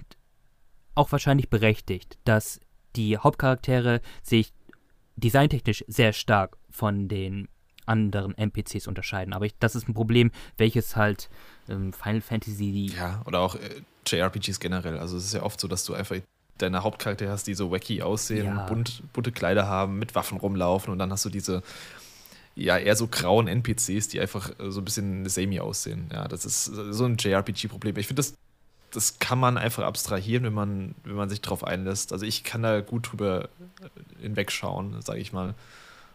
Also für mich ist es kein Problem. Ja, Dito, ne, bei mir auch nicht. Ich, ich mag das dann auch, wenn die Charaktere so ein bisschen rausstechen. Also, ähm, wenn, wenn du so dein halt geiler Hauptcharakter aussieht wie jeder andere NPC, ich weiß nicht, das gibt mir irgendwie nicht das gewisse Feeling. Also mich hat das auch so in dem Sinne nie gestört. Und das ist auch so dieses, dieses, ja, das ist so diese Art von Sinn bei Final Fantasy VII, welches ich nie wirklich hinterfragt habe, sondern einfach mit Kusshand entgegengenommen habe. Das ist so dasselbe Ding wie, wieso, ähm, oder mit was ist Clouds Schwert befestigt an seinem Rücken, ja. oder dass sie immer nach, nach Barrett suchen, der so der am meisten auffälligste Charakter ist. Aber niemand kann ihn finden, diesen riesen zwei Meter schwarzen Mann mit, mit einem Gatling Gun am Arm. so. Und das sind so eine Sachen, ey, die nehme ich einfach hin. Fuck off. Ja, ja. Jetzt habe ich Remake nochmal angespielt und hat meine Freundin zugeschaut und da hat sie genau das gefragt. Ähm, ja, wo ist denn das Schwert befestigt? Das hängt da jetzt einfach so. Und ich dann so, äh, ja, irgendwie. also ich, ich habe da irgendwie auch gar nicht mehr drüber nachgedacht. Das ist halt einfach so in mir schon drin, dass ich mir denke, okay, das ist, es ist halt so. Es ist okay. ich brauche dafür keine Erklärung jetzt unbedingt. Hat Crisiscore nicht mal gesagt, so, so gagmäßig, dass das irgendwie mit Magneten befestigt ist? Ach, Crisiscore hat bestimmt für alles irgendeine Erklärung gehabt. Sie hatten ja auch dieses. Äh ist doch bei Berserk, äh, bei Berserk, wenn ihr den Manga kennt, ist es auch so, dass der im Anime haben sie ihn hinten wie so ein Gürtel dran gemacht, wo es sozusagen reinsteckt und im Manga aber hängt es auch immer so magnetisch irgendwie dran. Mhm. Ähm, ich glaube, bei Nier Automata haben sie es ja sehr gut gelöst. da sagen sie ja auch, dass es irgendwie so ein Kraftfeld ist oder so, aber ja, ich finde, ähm, mich stört das eigentlich auch nicht, äh, wie Cloud das irgendwie befestigt, ähm, aber ja, ich glaube, so Sachen als selber als Spieler ähm, oder Fan der Reihe hinterfragt man das eigentlich irgendwie nicht so. So jemand, der, der dann auf irgendwelche bestimmte Sachen pocht. Mein Cousin ist so jemand, der macht sich da immer voll die Gedanken und zerbrecht sich den Kopf, äh, wieso haben die nicht einen Gürtel oder so gegeben? Ähm, mein Gott, muss ja nicht unbedingt sein, oder? Aber gut. Ey, Hauptsache es sieht geil aus. So, ich glaube, das war auch wirklich die Intention beim Design und das tut es ja auch. Eine große Änderung, große in Anführungsstrichen, ist ja auch so vom Designtechnischen, dass man wieder ähm, ja das Schwert von Cloud wieder umdesignt hatte, welches sich nun mehr an das Original richtet. Also Cloud Schwert, entweder nennt es wie es wollt, Buster Sword, Meisterschwert, Panzerschwert, wie auch immer. Es hat diverse Namen in den verschiedenen Übersetzungen bekommen. Und das wurde ja mal umdesignt ab Advent Children, was dann Crisis Core übernommen hat. Und jetzt hat man sich darauf wieder, sagen wir, auf die Wurzeln besonnen und dem ganzen, ja, das alte Design wieder ging, was einfach nur, und ich liebe es wirklich, äh, einfach nur so eine so eine Metallplatte ist, die, die zu einem Schwert geschmiedet wurde. Mehr brauchst du eigentlich nicht. Und das ist auch ein Ding, was Remake da für mich im Gegensatz zum Original besser gemacht hat. Es hat dem Schwert deutlich mehr Relevanz gegeben, weil das Spiel ist der, oder das Schwert ist ja super wichtig, ähm, story-wise. Und ich würde auch sagen, das ist so mit der Gunblade das ikonischste Schwert innerhalb der Serie. Und im Original war es nun mal leider so, dass es deine Anfangswaffe war und sobald du ein geileres Schwert bekommen hast, dann hast du es halt nie wieder benutzt. Ja. Und das System in Remake, dass du halt eben, oder dass jede Waffe so einen speziellen Skill hat und du die auch aufwerten kannst, hat für mich oder hat die Schwerter deutlich wieder relevanter gemacht. Zum Beispiel meinen zweiten Playthrough dann im Hard-Modus habe ich komplett mit dem Buster Sword gemacht Aber ja, welches habt ihr ein präferiertes Design? Findet ihr das cool oder hättet ihr auch so das, Al das alte, neue Design mit dem Gold und den ganzen Kladderadatsch bevorzugt? Nö, also ich, ich finde das okay. Die sehen ja jetzt auch nicht so krass unterschiedlich aus. Ist halt einfach ein ikonisches Design. Ich finde, egal wie, wo da jetzt die kleinen Unterschiede sind, also ob, ob du jetzt die Crisis Core-Variante hast oder die Advent Children-Variante oder ähm, ist einfach ein cooles Schwert und das ist ikonisch, hast du auch schon gesagt. Ist mit eines der ikonischsten Waffen aller Games, würde ich sagen. Ich glaube, wenn man Clouds Silhouette und das Schwert sieht, dann weiß man sofort, was abgeht. Und ja, ich fand das auch richtig cool, dass du also, dass sie dem, dem Schwert dann ein bisschen mehr Gewicht gegeben haben, indem du es dann eben nicht direkt gegen eine neue Waffe ersetzt. Das fand ich auch äh, richtig clever umgesetzt im Remake, dass du eben diese Skills hast, die du dann ähm, auf andere Waffen übertragen kannst und dann eben die alten Waffen wieder verwenden kannst. Ähm, fand ich echt gut gelöst, ja. Kleine, dünnärmige Menschlein mit Riesenschwertern waren schon immer cool. Und ähm, ja, ich fand, finde eigentlich das Originaldesign, ähm, so habe ich mir das auch immer äh, vorgestellt, so im Original. Das mit diesem Geschnörkel dann bei, bei Crisis Core, ja. Ähm, es war ja vom Design eigentlich gleich, eben nur dieses Stück zwischen ähm, der Klinge und dem Griff war halt eben dieses verschnörkelte Goldene. Aber ansonsten äh, finde ich das Panzerschwert oder Bastard wie, wie, wie du sagst, wie man es nennen möchte, ein Design, was eigentlich sehr einfach und schlicht ist, aber diesen hohen äh, Wiedererkennungswert hat. Und was ich halt auch richtig äh, geil finde im, im Remake ist eben das mit diesen Materia-Slots, dass du dann auch die Materie eben ja. siehst, die ausgerüstet ist. Das, das fand ja. ich halt richtig gut umgesetzt. Man merkt schon, dass die, das Panzerschwert schon so dieses so ein Statussymbol eigentlich ist für Final Fantasy VII und das ist auch äh, und äh, bei vielen Spielen auch ähm, als äh, Bonus-Item dabei Ich glaube, so bei Lightring Returns war ja auch so ein Cloud-Skin dabei. Da hast du dann auch das Buster-Schwert gehabt. Und jetzt bei Final Fantasy 16 haben sie es ja auch nochmal eingebaut.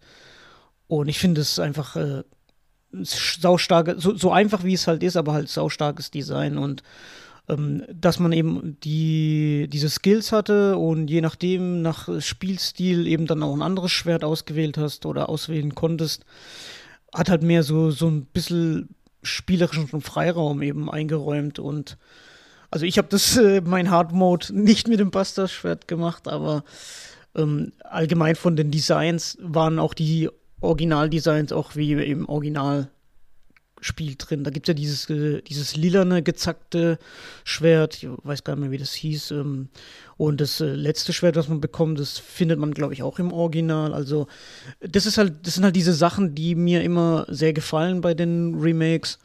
Wenn du halt gewisse Gegnertypen wiedererkennst vom Original oder Waffentypen, äh, Waffendesigns äh, etc das sind immer diese, diese Kleinigkeiten, auf die ich mich halt mega freue und wo ich mich auch eben für den zweiten Teil auch schon mega gehypt bin. Ja. Ja, du sprichst auch was, was wirklich Gutes an, also dass das wirklich so simpel in seinem Design ist und dann noch ikonisch, was ich glaube tatsächlich schwieriger ist. Also es ist, ich behaupte mal, es ist leichter, irgendwas zu overdesign, als wirklich das Minimum auszuholen und dann wirklich so einen Wiedererkennungswert zu haben. Aber Jungs, wir können nicht über Final Fantasy VII Remake reden, wenn wir nicht über das Kampfsystem geredet haben. Und das ist ja jetzt nun mal so, dass man ja sich quasi, dass es actionorientierte ist, allerdings auch mit einem deutlichen Bezug zu seinen Wurzeln als ATB-Kampfsystem hat. Und ja, wie ist eure Meinung zum Kampfsystem? Es gibt, ich habe immer noch viele, es gibt immer noch viele Kritiken, sagen wir es mal so, die halt es nicht mögen, wenn deine Partymitglieder ihre ATB nicht Leiste nicht auffüllen. Also für die Leute, die jetzt gar nicht wissen, worum es geht, also Kämpfe laufen so ab, also du bist in einem abgesperrten Bereich, wo du dich bewegen kannst. Du kannst in Echtzeit ausweichen, angreifen, blocken und ja, jeder Schlag gibt einen gewissen Chip-Damage ab und deine ATB-Leiste füllt sich. Und wenn diese voll ist, dann kann man die Zeit quasi verlangsamen und dann entweder stärkere Attacken auswählen, Magieattacken oder Items benutzen, was jeweils zu einem Slot, wo diese ATB-Leiste wegnimmt. Und du bist mit meistens mit zwei anderen von der KI gesteuerten Mitstreiter unterwegs und die greifen auch an. Allerdings steigert sich deren ATB-Leiste nur minimal. Also das heißt, du bist wirklich dazu gezwungen, während des Kampfes immer hin und her zwischen den einzelnen Charakteren zu wechseln und deren ATB-Leisten aufzufüllen. Und das ist eben ein Kritikpunkt, den ich persönlich nie verstanden habe, weil das ist doch ja Kern des Systems einfach, dass du eben die Charaktere wechselst. Aber wie erging es euch da? Ja, ja, exakt genauso. Also ich, ich finde, sie haben halt echt, sie mussten sich wahrscheinlich vor der Entwicklung so die Frage stellen, wie können wir Final Fantasy VII, das rundenbasierte Kampfsystem, nehmen und modernisieren, ohne dabei die Essenz von, von dem zu verlieren, was das Kampfsystem ausmacht. Und ich finde, das haben sie wirklich, also das haben sie echt meisterhaft gelöst mit dem neuen System, mit diesem Action-Kampfsystem, das ähm, dir die Möglichkeit gibt, nicht nur dumm rumzustehen, während eben die, die Leiste sich auflädt, sondern du kannst aktiv Gegner angreifen. Du kannst kleinere, ja, kleinere Mobs ohne irgendwelche ATB-Fähigkeiten ähm, fertig machen. Du kannst ähm, ja währenddessen so ein bisschen aktiver am Kampfgeschehen teilnehmen. Gleichzeitig zwingt das Spiel dich aber, wie du schon gesagt hast, dazu, die ATB-Balken zu benutzen, weil du sonst nicht genug Damage machst für, für größere Bosse oder größere, stärkere Gegner. Und es zwingt dich dazu, eben die Party komplett zu nutzen, also Charaktere zu wechseln, die Fähigkeiten der Charaktere zu, zu nutzen. Und ich finde, das ist die Essenz von Final Fantasy VII, aber generell auch Final Fantasy, den meisten Kampfsystemen, dass du eben eine ganze Party kontrollierst und nicht nur einen Charakter. Und das haben sie echt perfekt gelöst, finde ich, mit, mit dem Remake-Kampfsystem. Es gehört auch wahrscheinlich zu meinen absoluten Lieblingskampfsystemen ähm, aus dem RPG generell. Also ich, ich finde, sie haben das echt super gut gemacht. Dazu das Trefferfeedback von den einzelnen Charakteren ist auch super gut. Also, wenn du mit Clouds äh, Buster Sword an, angreifst, das fühlt sich richtig wuchtig an, es macht richtig Spaß. Du, kannst, du hast diesen Konter-Move mit, mit Dreieck, wo du in diese, diese ähm, Akro-Stance gehst, wo du dann eben mehr Damage machst, aber gleichzeitig ein bisschen anfälliger für Schaden bist. Also, ich finde, sie haben sich echt super viele coole Sachen überlegt, wie sie das Ganze frisch, modern halten, gleichzeitig aber eben nicht den, den Kern des, des, des Originals verlieren. Und ich, ich weiß nicht, wie man das kritisieren kann. Also für mich ist es echt mit das beste ähm, Kampfsystem überhaupt. Also ich kann mich da nur euch beiden anschließen. Ich finde, man hätte es für ein modernes Remake nicht besser umsetzen können. Ich, wie gesagt, ähm, ich höre immer die Diskussion, ähm, ja, Final Fantasy 16 wäre besser gewesen, ähm, wenn es rundenbasiert geworden wäre. Und ich finde, äh, es gibt gewisse Spiele, bei denen es mir nichts ausmacht, wenn es rundenbasiert ist, zum Beispiel die Persona-Reihe oder die Trails-Reihe und so weiter. Aber ich finde, bei so einem Spiel wie Final Fantasy 7 Remake oder da, da brauche ich ein, will ich auch sehen, wie die Charaktere in Action sind, ja, wie sie sich bewegen, wie, wie du die selber steuerst, die Angriffe und nicht einfach da nur rumstehen mhm. und du drückst Attack und dann geht er hin und macht einen Schlag und ist so eine kleine Animation. Nee, ich will das Leben, ich will sehen, was die drauf haben, ich will die in Bewegung sehen und das haben sie einfach super gelöst.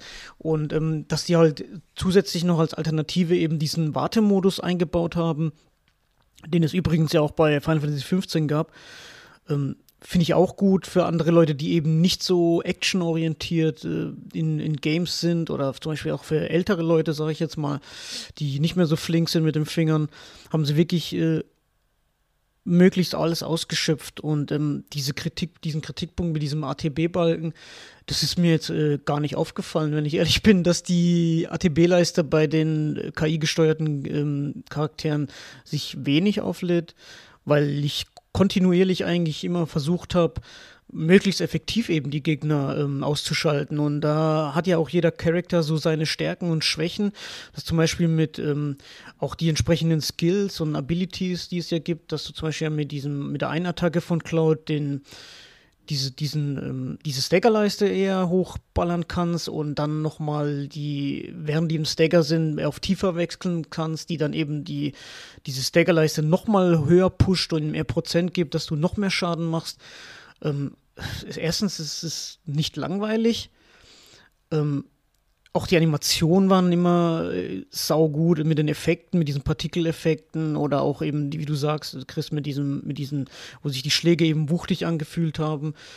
Und daher verstehe ich äh, wirklich niemanden, der sagt, das Kampfsystem wäre scheiße. Also der oder diejenige, die das behauptet, ähm, hat für mich dann einfach keine Ahnung, weil für das, was es ist, ist es einfach perfekt äh, umgesetzt worden. Und ähm, ich wünschte mir, dass, wenn jetzt zum Beispiel andere Remakes kommen sollten, wie in Parasite Eve oder ein Xenogears oder so, dass eben auf diesem System aufgebaut wird, weil das eben diese beiden Welten der JRPGs, ähm, Action-Kampfsystem mit diesem strategischen, taktischen vermischt und somit eigentlich das Nonplusultra ist, ja. Und da bin ich echt gespannt, weil beim Rebirth soll es ja anscheinend noch mehr Mechaniken geben und ähm, was man da so sieht, auch was diese Teamattacken angeht, da bin ich echt gespannt, was, wie sie es noch pushen wollen, ja. Weil für mich war das schon so das perfekte Kampfsystem bei Remake. Ich bin auch froh, dass sie es nicht, was es auch hätte sein können, innerhalb der Serie wieder komplett über Bord werfen und wieder was ganz anderes machen, sondern dass man darauf aufbaut. Wenn wir gleich zum DLC kommen, dann gibt es da ja auch noch eine neue Mechanik, die man dort eingeführt hat, die das Ganze auch noch erweitert. Ich bin wirklich auch sehr positiv überrascht von dem Kampfsystem und ähm, ganz viel Liebe geht raus. Das Einzige, was mir nie so wirklich, ja, was, was die abverlangt hat, beziehungsweise sich nie so ganz krass mochte, aber auch vielleicht eher so ein Mii-Problem ist, ist einerseits ich bin nicht der größte Freund von diesen ganzen Fokusleisten, die es ja seit Final Fantasy 13 gibt und Final Fantasy 16 hat das ja auch. Ähm, ich habe da immer so das Gefühl, dass du nicht wirklich gegen den Gegner antrittst, sondern gegen die Leiste. Also, dass deine Augen so auf die Leiste gerichtet sind, die möglichst höchst nach oben zu pushen bzw. abzubauen, je nach Spiel. Und mm.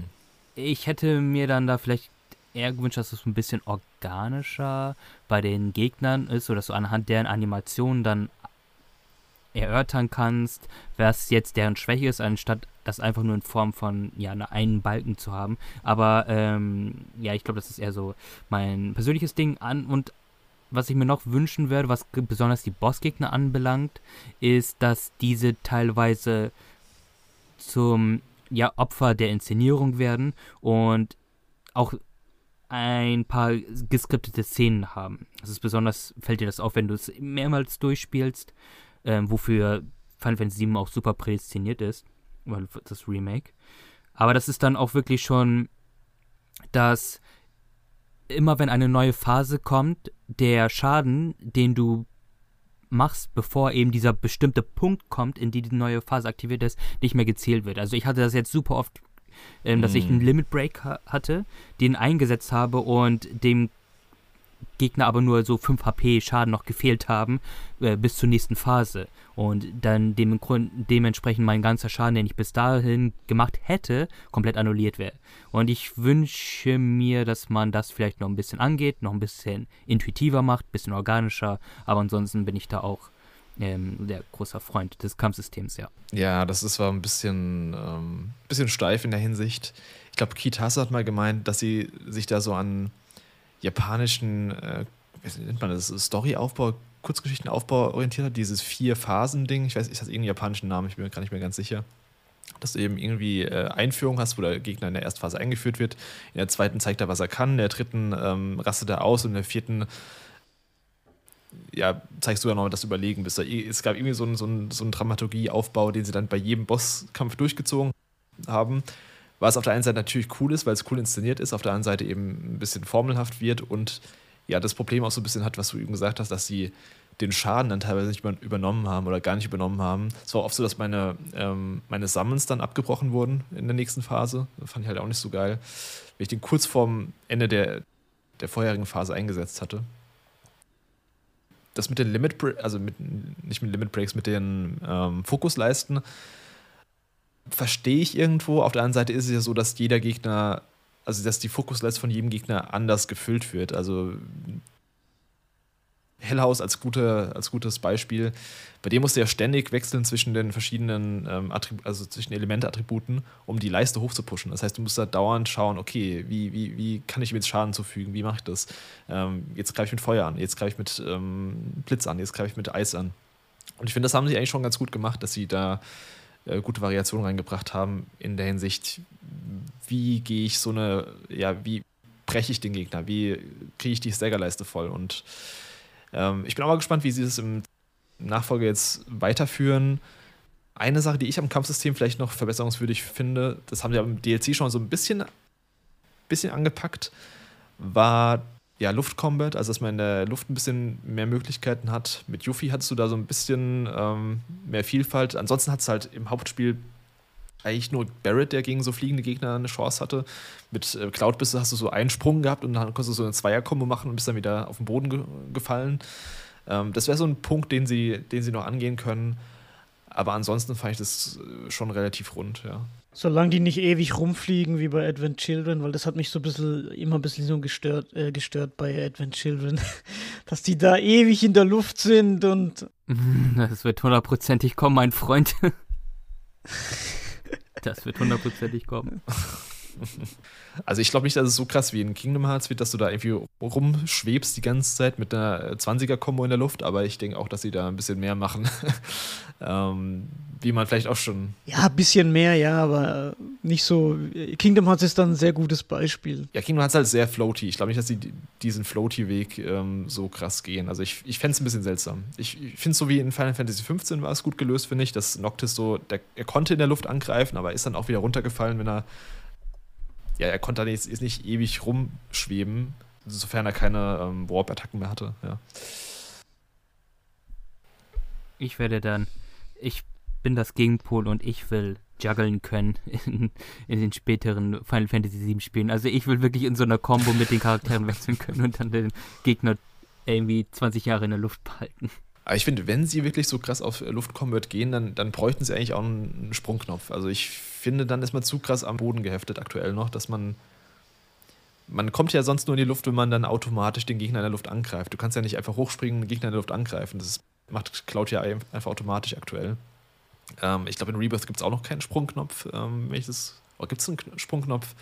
Ich will jetzt nichts Falsches sagen, aber ähm, da müsst ihr auf jeden Fall irgendwie noch nachbessern. Ich glaube nicht im Combat. Das kann sein, ja. Außerhalb, ja. ja. Ja. Leute, was sagt ihr denn zur Musik? War die ein Genuss in euren Ohren oder nicht. Also es gibt ja neue. Ja, ja, ja, ja. neue Stück, neue Stücke. Lass mich doch mal ausreden, Mann.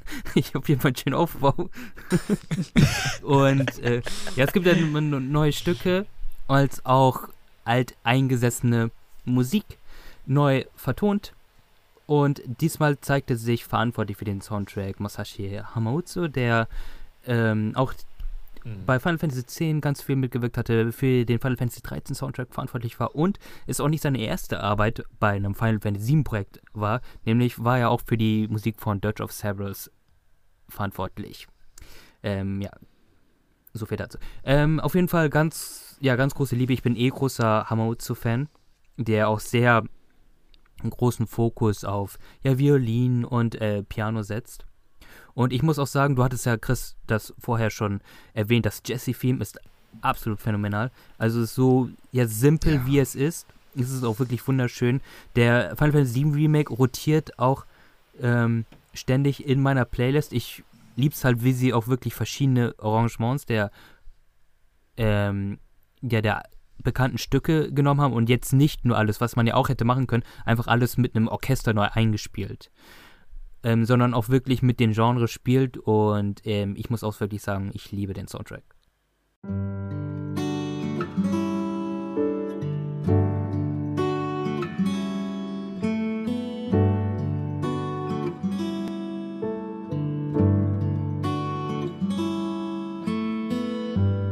Ja, absolut. Also der Soundtrack ist fantastisch einfach. Ähm, er ist riesig, er ist riesig groß. Äh, wenn man sich die Soundtrack-CD holt, das sind glaube ich irgendwie sieben CDs und da hast du auch nicht alles. Da hast du eben die Hauptstücke, aber noch nicht den ganzen Kram, der außenrum noch ist. Da hast du auch diese Jukebox-Themes, hast du ja auch noch.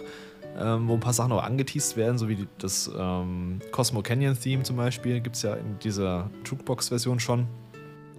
Ja, also richtig geil. Also gerade, wie du gesagt hast, das Jessie-Theme, ähm, so schön melancholisch, ähm, traurig ein bisschen, aber auch schön. Ähm, dann hast du irgendwie so krasse Renditions von sowas wie dem Airbuster-Fight, wo du eben dieses typische Boss-Theme von Final Fantasy hast. Nochmal so auf Anschlag gedreht, aber so richtig auf Anschlag gedreht. Du hast auch so ein paar neue Themes, die, die mir auch, als ich damals gespielt habe, so richtig äh, lange hängen geblieben sind. Dieses Whisper-Theme, wenn ihr das kennt, diese da, da, da, da, da. sowas zum Beispiel. Also, das ist einfach super cool gewesen. Ähm, also, sie haben, klar, sie haben natürlich eine gute Ausgangsbasis schon gehabt. Final Fantasy VII hat einen mega guten Soundtrack, aber ich finde auch alles, was sie da, ja, wie sie es neu arrangiert haben und was sie an, an neuen Stücken hinzugefügt haben, war mega gut. Also ich kann mich da wirklich auch nur anschließen. Ähm, ich habe mir auch die Special Edition zugelegt gehabt. Das ist, ein, ist, ja diese riesige Box. Und die lief bei mir auch zeitlang im Auto. Und ähm, ein, Theme, das ich richtig geil finde, ist, ich weiß jetzt leider nicht, wie es heißt, ähm, kam aber bei diesem äh, Geisterboss in, in dem Zugfriedhof. Und das Geile finde ich halt, dass die die Songs beim Remake ja, umso weiter du den Bosskampf in die Länge ziehst oder die, umso mehr Phasen da dazu kommen, dann baut er sich ja auch immer mehr auf. Und ähm, das fand ich halt richtig genial, wie, wie sich das halt aufbaut. Erstmal nur leicht und dann später kommt noch irgendwie so ein Chor dazu oder, oder auch allein ähm, in der Bombing Mission ähm, oder das Battle Team, wenn da, wenn da diese komischen, äh, wie soll ich sagen, diese Sch Schläge, als ob du gegen so ein Rohr schlägst, dann irgendwie so noch eingefügt worden sind und ähm, also wirklich genial und ich bin da echt gespannt.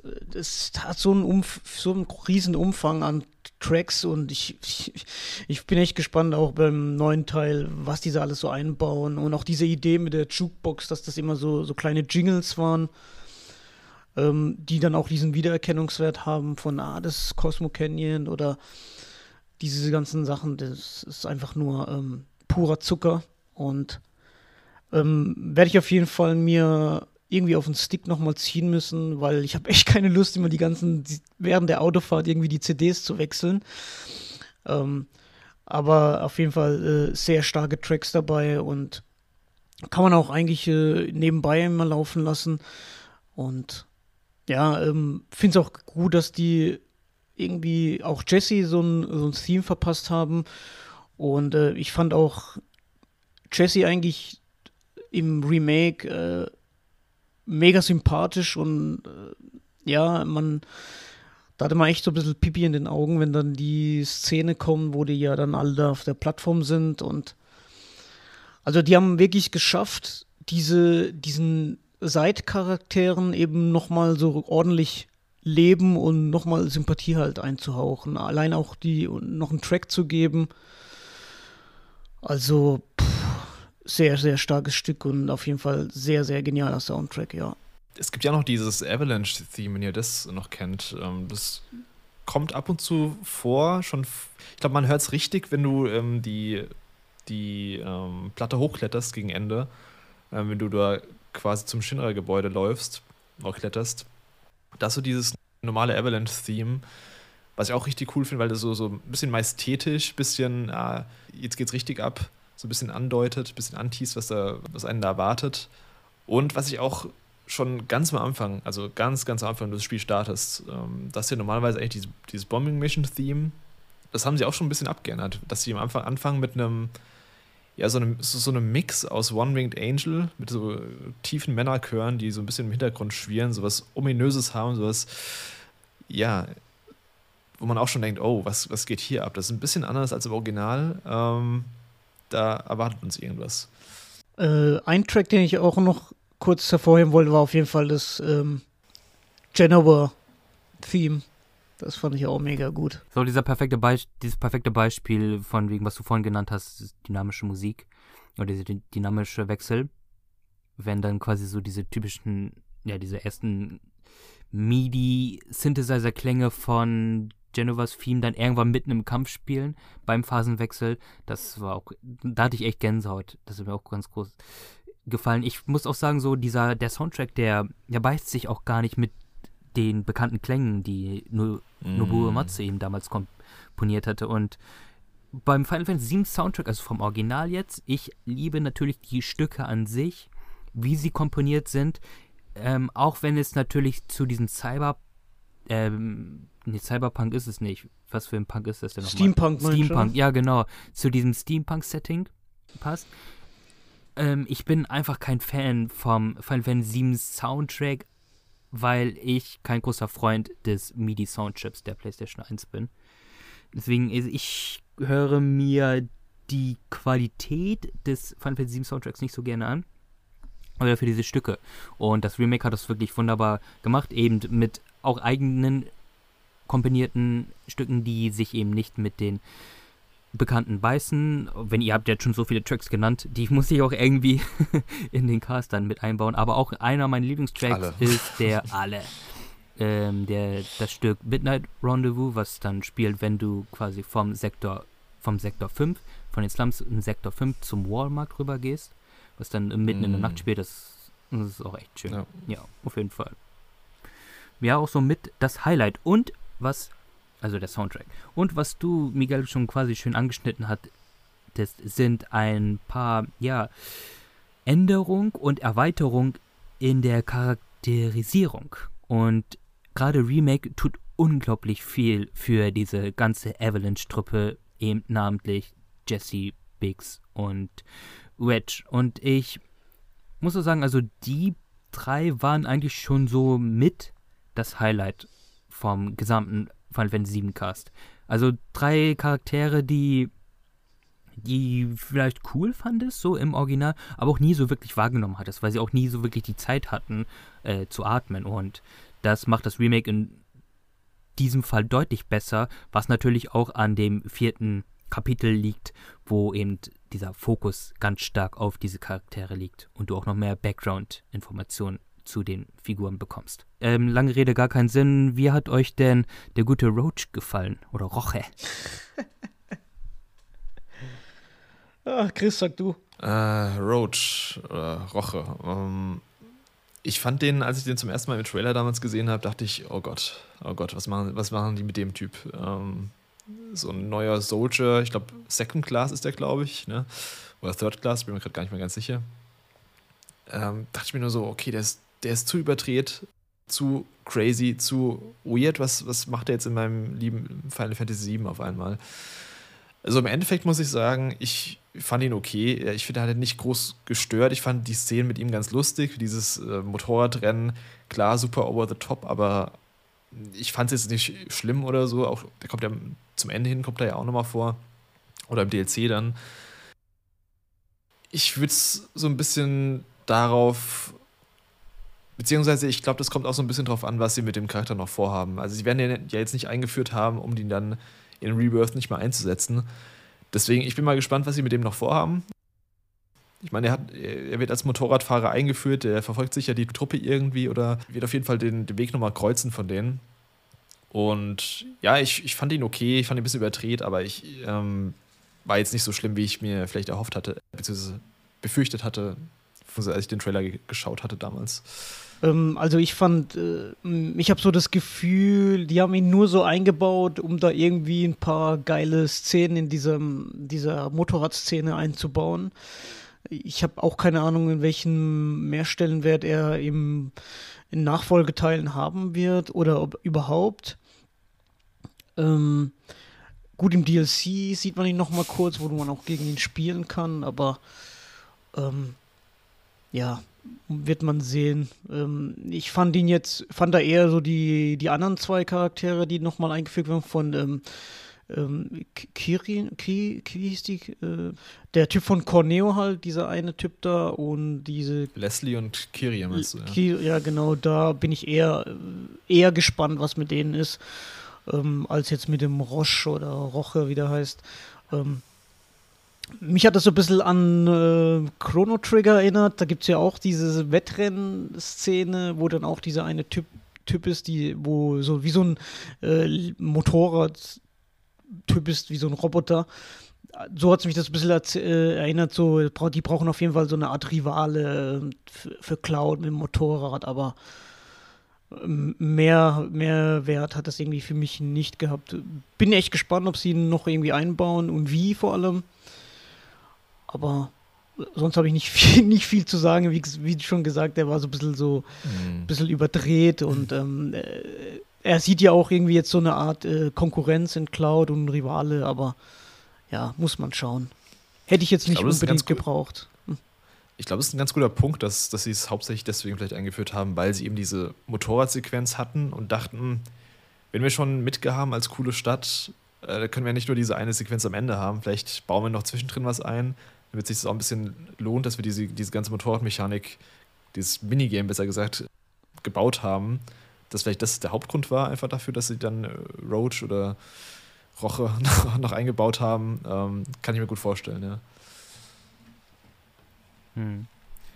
Ich muss auch sagen, also der Charakter an sich, das ist das Problem. Also er hat nicht wirklich gestört, er war aber auch keine Bereicherung für mich persönlich. Ja. Mal finde ich das Design ist nicht so pralle. Ich meine, diese Frisur, dieses Fukuhila-mäßig angedeutete, äh, bin ich so der größte Fan von. Und er taucht ja auch im besagten Kapitel 4 auf, was wir alle so positiv eben in Erinnerung haben und was ja auch, finde ich, geil war.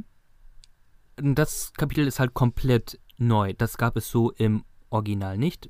Dort, wo wir unterwegs sind, was dort stattfindet. Und ich muss sagen, dass diese ganze Motorradsequenz mir ein wenig zu sehr im Bruch war mit der anderen Inszenierung, weil Final Fantasy VII Remake ist so in seinem Rahmen eigentlich relativ bodenständig. Und dann wird es auf einmal so super crazy mit äh, Motorrad-Saltis und ähm, die überschlagen sich und es wird einfach mega Anime. Und dann geht es dann aber wieder relativ gemächlich, so halt wie es auch im Original dargestellt wurde. Und dann ist es ja ganz am Ende, so, wo es dann nochmal komplett Riot geht, von der Inszenierung von einfach allem. So, und das war dann immer so die beiden Sachen, also das ganz Ende, Ende und eben diese komische Motorradsequenz, die mich immer so ein bisschen rausgerissen haben, weil dann wurde Final Fantasy VII auf einmal zu Advent Children und dann switcht es aber wieder zu Final Fantasy VII zurück. Also das haben wir ja mehrmals in dem Spiel, dass es ab und zu zu Advent Children wird. Ähm, gerade gegen Ende dann nochmal extrem. Ähm, ja, aber ich, ich kann schon verstehen, dass man den Abschnitt zumindest in, an dem Punkt auch einfach zu überdreht fand, ja. Das ging mir halt auch, ich finde den Charakter eben auch so, du hast gut zusammengefasst. Er hat jetzt nicht krass gestört, aber er hat halt auch nichts beigetragen. Und vielleicht das Einzige, was, was vielleicht ganz cool werden könnte, so als Cliffhanger, den sie so ein bisschen offen lassen, dass er vielleicht die Seiten wechselt. Also er hat ja irgendwie schon so einen Narren in den Cloud gefressen. Also er, er mag ihn ja anscheinend so als Konkurrenz und gibt ihm auch so ein bisschen Sympathien. Also ich, ich kann mir vorstellen, dass da vielleicht irgendwie so ein Seitenwechsel noch passieren wird. Werden wir dann in Rebirth wahrscheinlich sehen, ob da, ob und wieder noch was passiert mit ihm.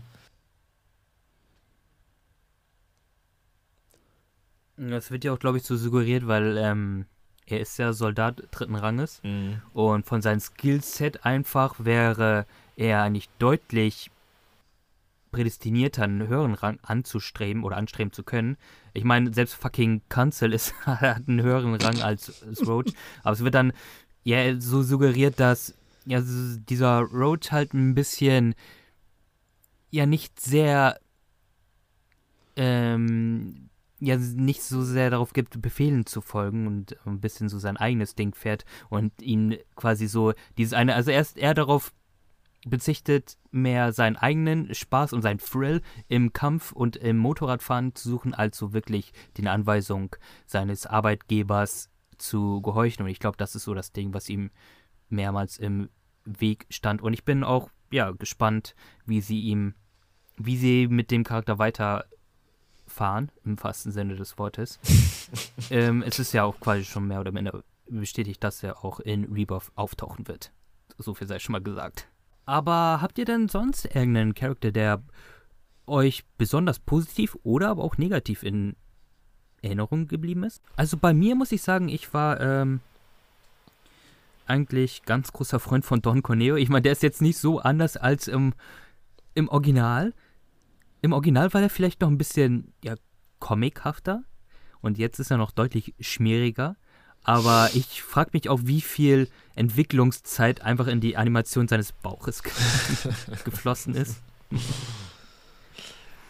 Don Corneo war ganz lustig, ja. Wobei ich muss sagen, also ähm, ich bin auch wie du, Miguel, relativ gespannt, wie man jetzt noch mit Leslie und Kidie verfahren wird, weil das sind zwei Charaktere, die ja aus einer, aus einer Kurzgeschichte kommen.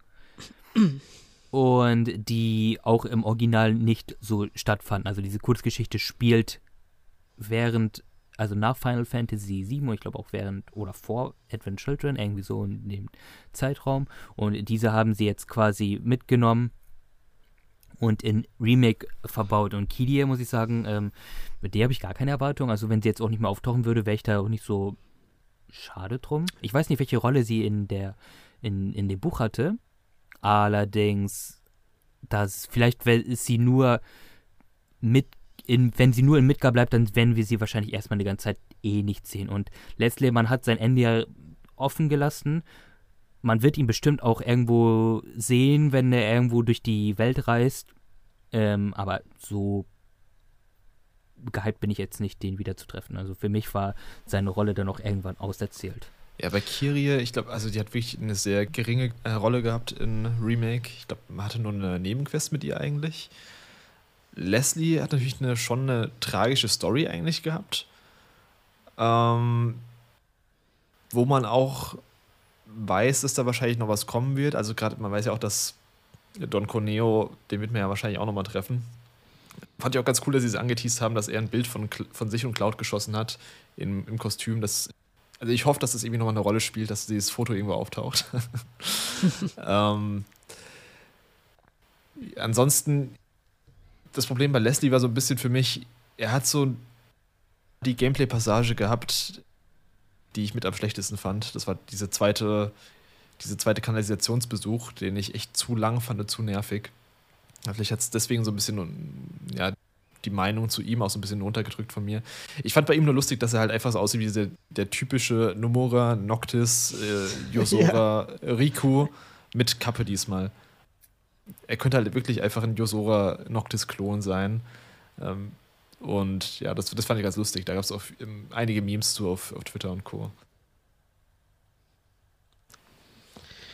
Ja, also ich finde, äh, wie gesagt, es gibt äh, einige NPCs, die eben so ein, die eben gut geschrieben sind, sage ich mal. Ähm, ich bräuchte jetzt zum Beispiel Kiri auch nicht so, aber ähm, ich fand halt gut, dass diese, da werden ja immer die, die Charaktere so eingeführt, sag ich mal, mit der Arena und mit dem, eben mit dem sozusagen Schoßhund von, ähm, von Corneo, weil er ist ja da so, aber dass er irgendwie so seine eigene Beweggründe hat, das fand ich halt ziemlich interessant, dass die nicht einfach nur so eingepflegt worden sind, sondern die, dass die halt so ein bisschen Gewicht hatten. Das hat mir halt gefallen, auch mit diesem, ähm, mit dieser älteren Dame, die ja dieser Engel der Slums und so weiter, das auch so ein bisschen Gewicht hatte, jetzt nicht wirklich viel Relevantes, aber ähm, das fand ich halt schön, dass das nicht einfach so NPCs sind, die dir einfach nur eine Quest geben, ja, sondern dass die halt äh, so einen Bestand haben in der Welt und auch so jeder so sein Päckchen zu tragen hat.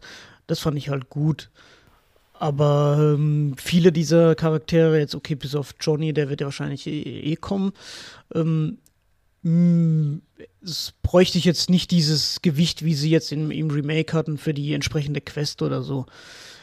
Aber ansonsten fällt mir jetzt kein Charakter ein, den, den ich jetzt so, ja, wegen deiner Frage eben, dass sie irgendwie besonders genial fand oder sowas. Ähm, natürlich hat ja jeder so seine, seine sympathischen Charaktere.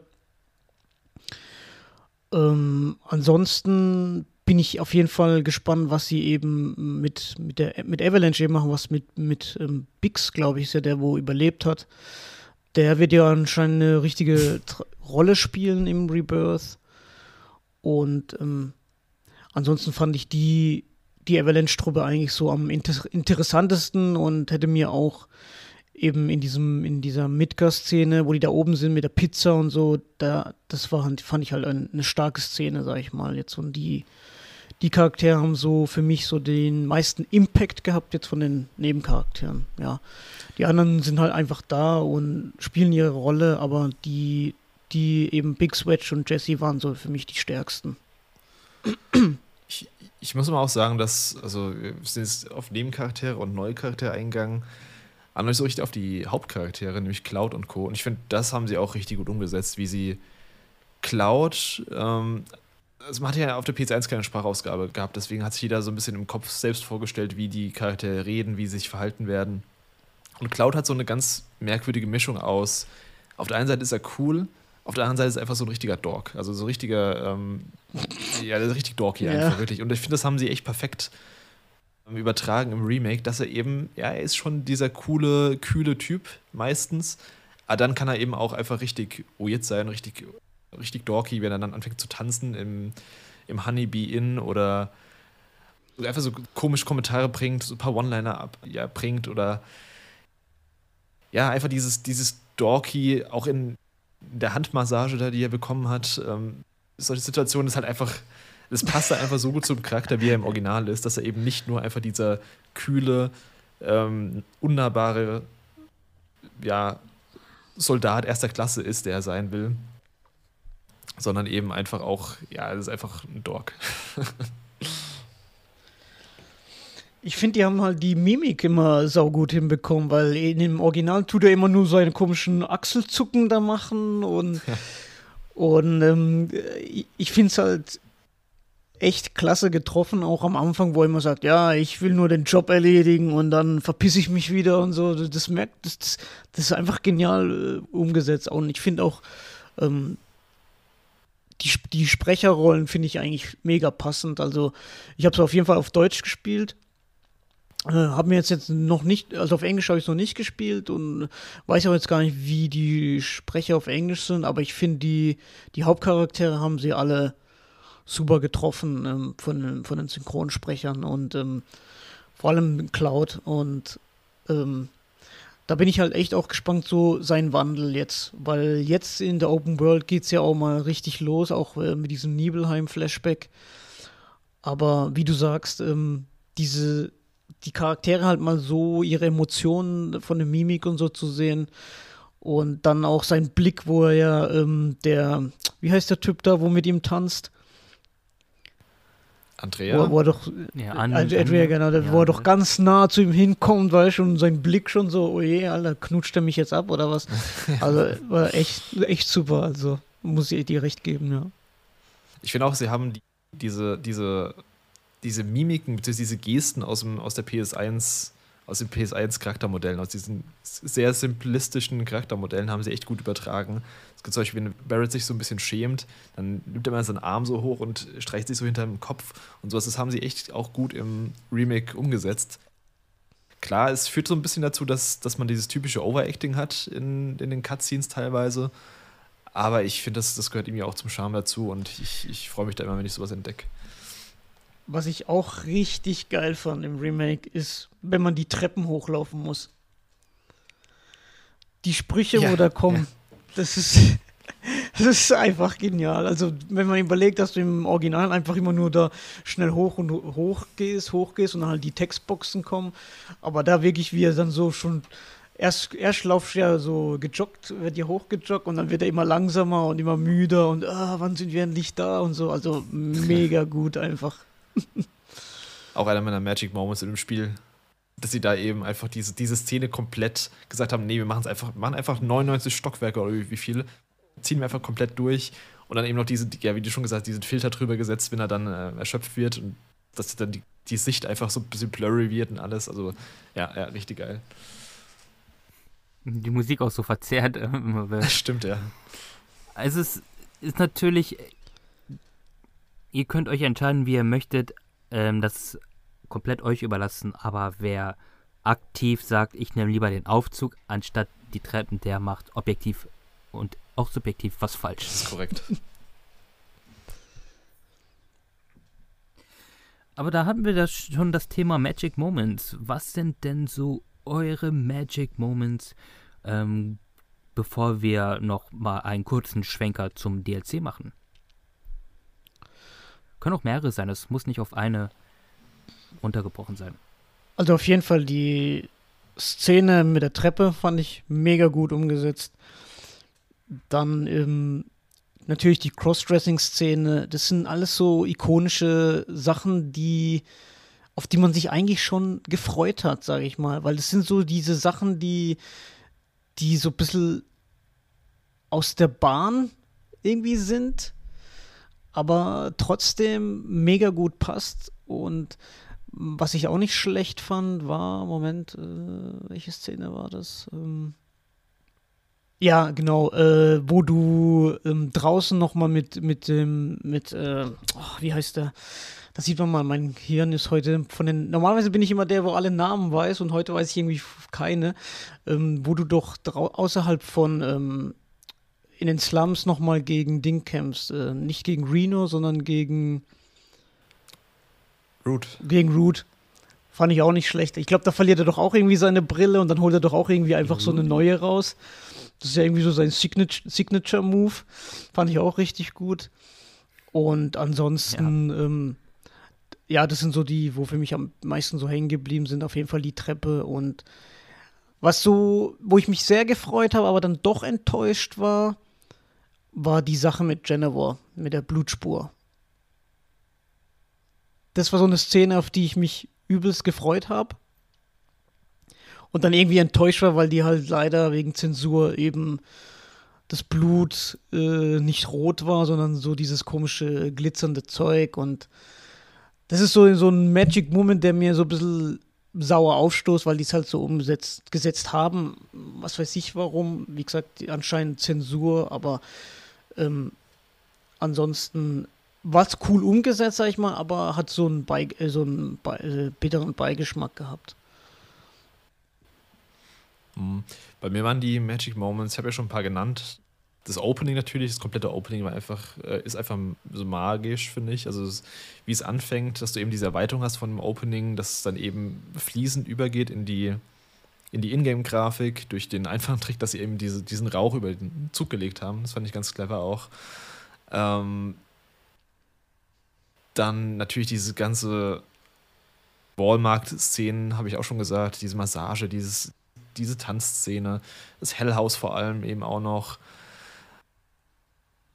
Dann eben, wie man zum ersten Mal im, im Sektor 7 ankommt, am Bahnhof, dass man dann eben die Platte von unten sich anschauen kann, dass man eben dieses, diese Bildgewalt dann hat, diesen, diesen Scale mal erlebt, wie, wie groß das Ganze ist. Das konnte man sich im Original ja gar nicht richtig vorstellen, wie groß Midgar eigentlich ist ähm, weil man hauptsächlich eben in den Slums war und das alles so relativ ja, klein und schmal war.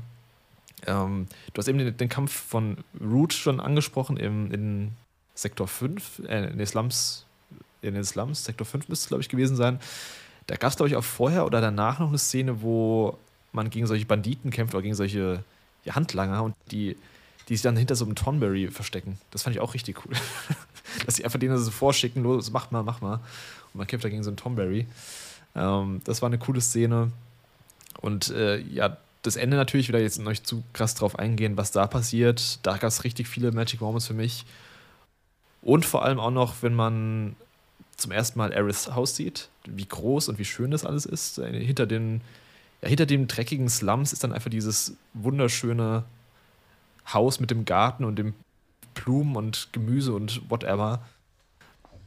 Einfach so ein richtiges Märchenhaus mit so einer Märchenprinzessin da drin. Und vielleicht noch so als Stichwort das Shinra-Museum, ohne da jetzt zu viel zu sagen. Wenn, weil du gerade sagst, das mit äh, Elris Haus, ähm, ja, da war ja auch diese eine Szene, wo du nachts da auf dieses Blumenbeet, auf dem Blumenbeet bist. Und da finde ich die mm. Szene mit, äh, wenn du, wenn es halt tiefer ist, finde ich auch richtig stark, wo sie doch irgendwie sagt, ja, ähm, wo sie eigentlich von ihm umarmt werden will, ja, und er ist so voll zögerlich und, und so und äh, auch richtig starker Moment eigentlich. Ja.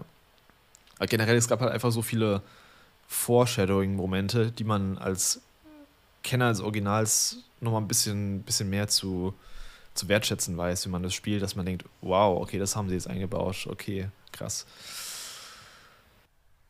Ihr habt, im, ihr habt im Grunde eigentlich schon alles so genannt, was ich auch sagen würde. Ich fand doch ganz cool die, der, der Aufstieg zur Platte dann später. Mhm. Ich mochte das einfach so, das war von der Location, von der Musik auch sehr geil. Auch im Vergleich zum Original, gell? Ja, genau. Das war auch so ein Ding, okay, wie setzen sie das um? Und ähm, ja, sie haben es eigentlich ganz, ganz cool gelöst. Ähm, ja, ich mochte generell auch so die Passage im, im Shinra-Gebäude generell, wie wenn du den Aufstieg geschafft hast und dann erstmal so wirklich das Scaling von dem Gebäude siehst, wie riesig mm. das ist ähm, und dort dann auch rumlaufen kannst. Ich mochte auch als ja doch heißblütiger Freund der Compilation of Final Fantasy VII so diese ganzen Bezüge, die nicht zu plump wirkten und dir nicht gleich ne, auf die Nase gedrückt wurden, aber du ja eventuell erörtern könntest, dass das ein Bezug auf späteren Sachen sind, wie die Waisenkinder, dieses Gespräch mit, dem, mit den Waisenkindern, was dann zu Advent Children führen könnte, dieses, ja, diese, auch diese neue Location, dieses Untergrundlabor, welches ich nicht so geil fand, aber man darauf auch spekulieren könnte, okay, dass das was mit den Deep Ground Soldier zu tun hat und etc. Und das hat mir eigentlich ganz gut gefallen, weil ich dann wirklich so war wie dieses Leonardo DiCaprio-Meme und dann so mit dem Zeigefinger auf den Bildschirm gezeigt habe, ah, das mal dir, das mal dir. so, das war eigentlich auch ja. auf jeden Fall ganz, ganz cool. Ey, ich bin kein Fan, wir können da inhaltlich drauf eingehen, falls ihr Bock habt. Wir können es aber auch sein lassen von diesen ganzen Whispern-Geschichten oder hm. wie sie in Deutschland Das habe ich mit Absicht wurden. alles nicht erwähnt. Deswegen habe ich auch, äh, was das Ende und so hat, erstmal nichts erwähnt, weil das ja noch hm. zu spoily wäre. Ähm, ja, wenn ihr Bock habt, dann könnten wir da aber auch ganz kurz noch drüber reden und euren Frust rauslassen. Deswegen, ey, ähm, ganz kurzer Spoiler-Talk hier ab jetzt. Ähm, wann der genau anfängt und wann er endet, also fängt jetzt an und wann er endet, das werdet ihr dann der Videobeschreibung entnehmen und den Timestamps, die alle verlinkt sind. Also deswegen Spoiler ab jetzt. Ähm, ja, die. Ich glaube, das ist offiziell Kanon, dass die Whisper die Timeline des Original Final Fantasy VII beschützen. So war das, gell? Mhm. mhm. Genau. Ja, und ähm, fand ich super plump. Also leider, dass sie wirklich immer an. Ich mochte das überhaupt nicht. Also erstmal finde ich die vom Design kacke. Ähm, und ja, also ich kann schon verstehen, wo das immer hinführte, ne, dass man im Sektor 7, dass sie dann Jesse verletzen, damit doch Cloud da zum Reaktor muss und dass sie Hojo mit sich mitnehmen, bevor er eben äh, den Spoiler raushauen kann. Aber ich bin da letztendlich doch kein Freund von. Also ich muss sagen, äh, ich wollte nur sagen, am Anfang habe ich mir gedacht, das ist so eine Art Fanservice. Ich hatte ja keine Ahnung, was sie damit planen, dass es später ab Kapitel, äh, ab den letzten Kapiteln so total äh, crazy wird. Und da, da hat es mich irgendwie nicht so wirklich gestört, weil für mich war das dann eher so, äh, so auf die Art, ah, okay, da wäre es eigentlich äh, anders gelaufen jetzt im Remake, aber die Viecher sorgen halt dafür, dass es halt in der Original-Timeline bleibt. Ähm, vom Design her habe ich mir dann irgendwie gedacht, dass es vielleicht doch irgendwas mit diesen Kapuzen-Johnnies von äh, Dart irgendwie ist. Äh, diese, diese ganzen Genova-verseuchten Pisser da. Aber ähm, ja, wie sich dann am Ende rausgestellt hat, war es dann doch irgendwie dieser Mega-Twist drin und ab da habe ich dann, fand ich es dann äh, plump, eher plump dann. Aber am Anfang äh, fand ich es eher noch interessant, was, was da halt noch kommt, ja. Erst gegen Ende dann, dann war das dieses, äh, nee, das ist irgendwie so, bla bla bla, das war dann, das war mir dann eher so ein Dorn im Auge. Aber am Anfang fand ich es noch, ähm, ja, konnte ich es noch verstehen oder, sag ich mal, ähm, akzeptieren, sagen wir es mal so. Hm, ne, ich bin im Gegenteil der Meinung. Ich finde die ziemlich interessant, die Whisper. Auch jetzt, wenn man es nochmal spielt, dass man eben diese ganzen Szenen sieht, wo sie eben eingreifen. Also ganz am Anfang schon die Szene, wo du mit Cloud auf Aris triffst. Da halten die Whisper quasi Aris fest, damit sie nicht wegläuft, bevor sie Cloud trifft. Und so kleine Szenen, die einfach, ich finde es einfach super cool, dass man das als Fan ähm, des Originals, beziehungsweise Kenner des Originals dann, dann wiedererkennt, dass da, da passiert irgendwas. Es und es teast so die ganze Zeit an, es ist zwar das Originalspiel, wir gehen zwar die Storybeats durch, aber da ist irgendwas anderes. Da läuft irgendwas schief. Und wie sie das Ganze über die Dauer des Remakes anteasen, dass da irgendwie mehr ist, dass da mehr passieren wird, dass äh, Sephiroth irgendwie mehr weiß, dass er über allem steht und alles, fand ich, fand ich echt cool. Die einzige Szene, die ich wirklich nicht mochte, das war die Szene, als äh, Sephiroth Barrett ersticht. Da dachte ich mir auch so, okay, die fand ich wirklich plump, weil er eben, er sticht ihn, man weiß, okay, das kann eigentlich nicht sein. Also entweder machen sie es kompletten Scheiß oder ähm, es wird eh wieder rückgängig gemacht. Und sie machen es natürlich rückgängig. Ähm, war auch so in doppelter Hinsicht eine dumme Szene, weil es erstmal von Inszenierung irgendwie komisch war, weil, das hat Bingel schon gesagt vorhin, dass sie so ein bisschen in Sachen Brutalität und ja, explizit, äh, expliziten Szenen so ein bisschen die Handbremse anhatten bei, bei Remake. Also man hat weder Blut gesehen, man hat noch sonst noch irgendwas gesehen. Er sticht da mit dem Schwert durch und du hast eben einfach diese, diese Rauchschwarte um Barrett und ich denke mir so, ja gut, also es ist jetzt nicht so krass. Es reicht so für den kleinen Schockermoment für, für ein paar Sekunden, ähm, aber nach dem Bosskampf löst sich das Ganze ja dann wieder auf. Also das war so die einzige Szene, wo ich sage, hätte ich es nicht gebraucht, war auch ein bisschen unnötig. Und vielleicht auch so ein paar Kämpfe gegen, die fand ich auch nicht so super geil, diese Kämpfe gegen die, die Whisperer. Ähm, zwischendrin, wenn die als da in ihrem Wirbelsturm kamen und ähm, ja, dich dann quasi aufgehalten haben, die fand ich auch nicht so. Also rein vom Gameplay her fand ich ein bisschen, ein bisschen nervig. Die Musik an sich fand ich cool. Wie gesagt, es, es hat irgendwie sowas, sowas tragisch-episches. Ähm, ja, aber diese ganze Meta-Erzählung, die dadurch entsteht, durch die, durch die Whisperer, auch jetzt zurück, wenn wir nochmal auf den allerersten Trailer zurückgehen, der an die Fans gerichtet ist und sagt, die Reunion wird Freude bringen, sie wird Bedenken bringen, aber lasst uns embracen, was auch immer kommen wird. Und ich finde, das passt dazu ganz gut, dass sie sich eben was Neues ausgedacht haben mit dieser Whisperer-Story. Und ich hoffe, dass sie jetzt auch in den Folgeteilen das noch so ein bisschen vertiefen, ähm, vielleicht, dass, dass sie dann das, was sie jetzt aufgebaut haben, quasi mit, mit dem Ende von Remake, dass sie das dann richtig ja, in irgendwas auflösen, wo man am Ende dann sagt, ey, geil, das hat sich echt gelohnt, das war echt eine coole Sache, das hat sich echt, ähm, das war ein cooler Kniff, den sie sich ausgedacht haben und ja, gerne mehr davon.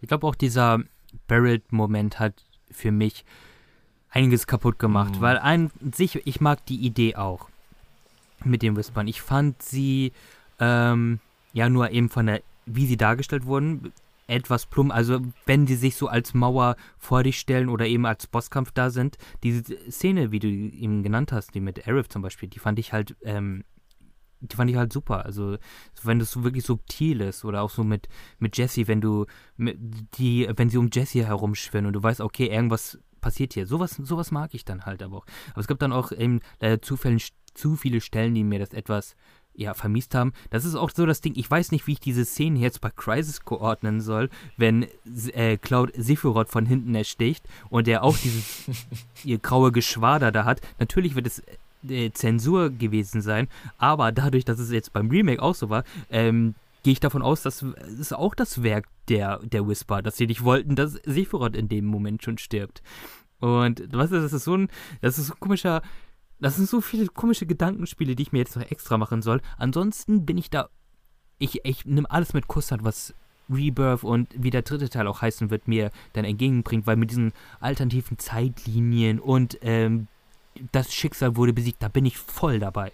Also, und ich muss auch wirklich sagen, Hut ab an die Cojones der Leute bei Square Enix, die dann wirklich vor der Wahl standen, machen wir ein 1 zu 1 Remake grafisches, was so der safe Weg wäre? Oder sagen wir, ey, wir haben einen gewissen künstlerischen Anspruch und wir ziehen das jetzt einfach durch, wie wir es eben am letzten Endes getan haben, was definitiv nicht alle zufriedenstellen wird, aber ey, das sorgt dafür, dass wir auch vier Jahre immer noch über das Remake reden. Und jetzt ähm, wäre es nur wirklich ein 1 zu 1 Remake gewesen. Sagen wir, keine Ahnung, sowas wie so dieses, der, dieses Demon Souls Remake oder so. Dann wäre es natürlich geil gewesen, man hätte es gefeiert, aber es hätte nicht so viel Diskussionspotenzial. Bei Weitem nicht. Ja, absolut, das ist ein perfekter Punkt. Also, es ist echt mit einer der wichtigsten Punkte auch, dass sie es geschafft haben, ein Remake von einem inzwischen fast 30 Jahre alten Spiel wieder aufregend zu machen und um es dazu zu führen, dass wir spekulieren, wie es weitergeht. Also, und ich muss auch sagen, sie haben echt eine gute Balance geschaffen zwischen es bringt, beziehungsweise es, du kannst Remake anfangen als jemand, der noch nie ein Final Fantasy gespielt hat. Ich finde, Final Fantasy VII Remake ist ein echt guter Einstieg. Bis vielleicht auf die Letz-, aufs letzte Kapitel, wo dann Sachen eingeführt werden, die du nicht kennen kannst als jemand, der das Original nicht kennt. Aber das ist halt auch die Frage, wie sie es dann im, in Rebirth auflösen, ob das dann nochmal nachträglich erklärt wird, wer jetzt ähm, Zack ist und so, wer da jetzt, äh, was das Sache ist. Weil ich habe mir auch so ein paar Reactions angeschaut, wo dann Leute das Original nicht kannten, dachten dann so, wer ist denn das jetzt? Also, äh, wo kommt der her? Äh, wieso ist sein zweiter mhm. Cloud? Ist halt jetzt die Frage, wie sie es im, im zweiten Teil oder im dritten Teil dann fortführen und dann auflösen. Aber ich finde es echt ein guter Einstieg gewesen für Neulinge, aber auch wirklich ein gutes Element gewesen, um, um Kenner des Originals halt auch wieder so ein bisschen was zu geben, um zu spekulieren, um denen was Neues zu geben, neue Szenen, Neues zum, zum Spekulieren und Neues zum, zum Rätseln. Das haben die echt gut gelöst, dass man eben diese beiden Zielgruppen erreichen kann, dass sie auf der einen Seite eben die Neulinge abholen, auf der anderen Seite eben die, die Hardcore-Zielgruppe äh, mit sowas abholen. Es, es kommt halt immer auf die Umsetzung im Endeffekt an, wie es dann wo es im Endeffekt dann landet. Ähm, das wissen wir halt aktuell noch nicht. Ich finde es bisher, wie es gelöst wurde, war cool, war richtig cool. Ich habe da richtig Bock drauf, wie das, wie das Ganze weitergeht. Ähm, ich glaube auch nicht, dass sie es versemmeln, aber man weiß ja nie. Also es, es, kann natürlich immer, es kommt immer so ein bisschen aufs Ende an. Und wenn das Ende halt scheiße ist, dann bleibt es, bleibt es eben im Gedächtnis hängen und der Rest wird rückwirkend eben auch dann kacke. Aber das wissen wir wahrscheinlich in den ersten vier Jahren so komplett, was sie damit dann vorhatten. Also bisher bin ich da komplett an Bord und ähm, habe auch richtig Bock, dann einfach irgendwie mit Zerg eine alternative Zeitlinie ähm, in Midgar zu spielen. Gerne, also wieso nicht? Der Standpunkt, wo es landen wird, ist sehr gut, weil das ist so, wie du sagst, wenn das Ende dann, wenn alle drei Teile eben draußen sind, also beziehungsweise eben der letzte Teil dann und das Ende, wenn das zufriedenstellend mhm. ist und das so ein Mindblown, aber am Ende, es soll ja am Ende dann an Advent Children ja anknüpfen, dann bin ich voll dabei. Aber meine Sorge ist eben, dass die irgend so ein, das ist immer diese Sache mit diesen äh, Zeitlinien und Zeitachsen und das, das sieht man ja immer wieder auch jetzt zum Beispiel bei ähm, diesen Marvel-Filmen, ja, bei diesen Multiversen und und ähm, bei mir war das zum Beispiel so bei Dragon Quest 11 war schon Zeitreise drin, bei, Dra äh, bei Kingdom Hearts ist Zeitreise drin. Und das war mir dann in dem Moment, als ich das, die letzten Kapitel von äh, Remake gespielt habe, war es mir dann einfach zu viel auf einmal, sag ich mal. Ähm, was ich halt richtig geil finde, ist, dass die die füttern dich mit immer mit so einem Häppchen, also zum Beispiel im DLC, wo du dann denkst, ah ja, klar, die, die, das bleibt schon wie das Original. Und dann streuen sie aber kurze Zeit danach wieder eine Szene ein, wo dich wieder komplett äh, aus der Bahn wirft. Und das mhm. schaffen sie kontinuierlich zu halten. Und das muss man erstmal schaffen. Weil auch die ganzen Rebirth-Trailer, die ja bisher ähm, liefen, ähm, die zeigen immer Sachen, wo du denkst, hey, das ist ja wie im Original aber dann trotzdem wieder irgendeine Szene. Zum Beispiel das mit dem mit Bix jetzt in dem neuen Trailer, wo ja die ganzen Avalanche äh, tiefer und so durchgestrichen sind und anscheinend tot sind. Äh, jetzt so aus dem Le jetzt mal aus dem Stegreif aus dem Trailer eben gesehen. Und das wirft einen wieder komplett aus der Bahn. Und das ist halt wirklich das, was ihr jetzt schon ähm, angesprochen habt die ganze Zeit wird spekuliert, diskutiert, seit, seit dem äh, Remake erschienen ist. Und es wird wahrscheinlich, und das hoffe ich auch, wenn Rebirth ähm, draußen ist, dass es auch wieder die, diese Brücke zum dritten Teil auch wieder Spekulationen haben wird. Also zumindest hoffe ich das. Aber ich hoffe wirklich auch, dass es ein zufriedenstellendes Ende hat, dass Fans des Originals zufriedenstellen werden, aber gleichzeitig auch die neuen Fans. Und da bin ich gespannt, ob Square das überhaupt auf die Reihe bekommt. Mhm. Und da ist so ein bisschen so die Sache, wo bei mir immer so ganz arg im Hinterkopf ist, äh, eine gewisse Sorge. Aber was man bis jetzt gesehen hat, ist sehr vielversprechend. Also das auf jeden Fall. Und ähm, was da alles so in den letzten Kapiteln passiert, ist einfach eine mega viel an Input und ziemlich chaotisch auch. Aber sie haben es trotzdem geschafft, so rüberzubringen, dass es einen geil macht auf den nächsten Teil. Und das ist halt die Sache. Das muss halt erstmal einer nachmachen, sage ich mal. Mhm. Also meine, meine Big Brain-Theorie, ich will gar nicht zu krass in Spekulationen für die nächste Zeit jetzt gehen, aber meine Theorie ist eigentlich auch, dass das meiste, was wir hier präsentiert bekommen, was nicht zum Original gehört, ist eher Ablenkung. Das soll uns ablenken von dem, was eigentlich passieren wird. Also es ist eher so außenrum. Man denkt so, oh fuck, die ändern irgendwas, die ändern irgendwas. Im Endeffekt wird es aber trotzdem da enden, wo das Original geendet ist. Das ist meine Theorie, dass es wirklich nur so ein bisschen, ja, so Ausschmückung außenrum ist, um die Leute so ein bisschen auf eine falsche Fährte zu locken, vor allem. Und eben um mehr Gesprächs äh, Gesprächsdiskussionen anzufeuern über die Jahre, um das Thema aktuell zu halten. Und ich kann es mir wirklich nicht vorstellen, gerade so, wenn Leute, die am Original mit dran gearbeitet haben, dass sie dann ja essentielle Storypunkte ändern werden oder irgendwas grundlegend am Endresultat ändern werden, wie aus dem Original. Also ich glaube wirklich, das ist eher mehr Ablenkung im Endeffekt. Neuer Content für Fans sozusagen, mhm, aber im, es läuft aufs Gleiche genau. hinaus, sagen wir mal so.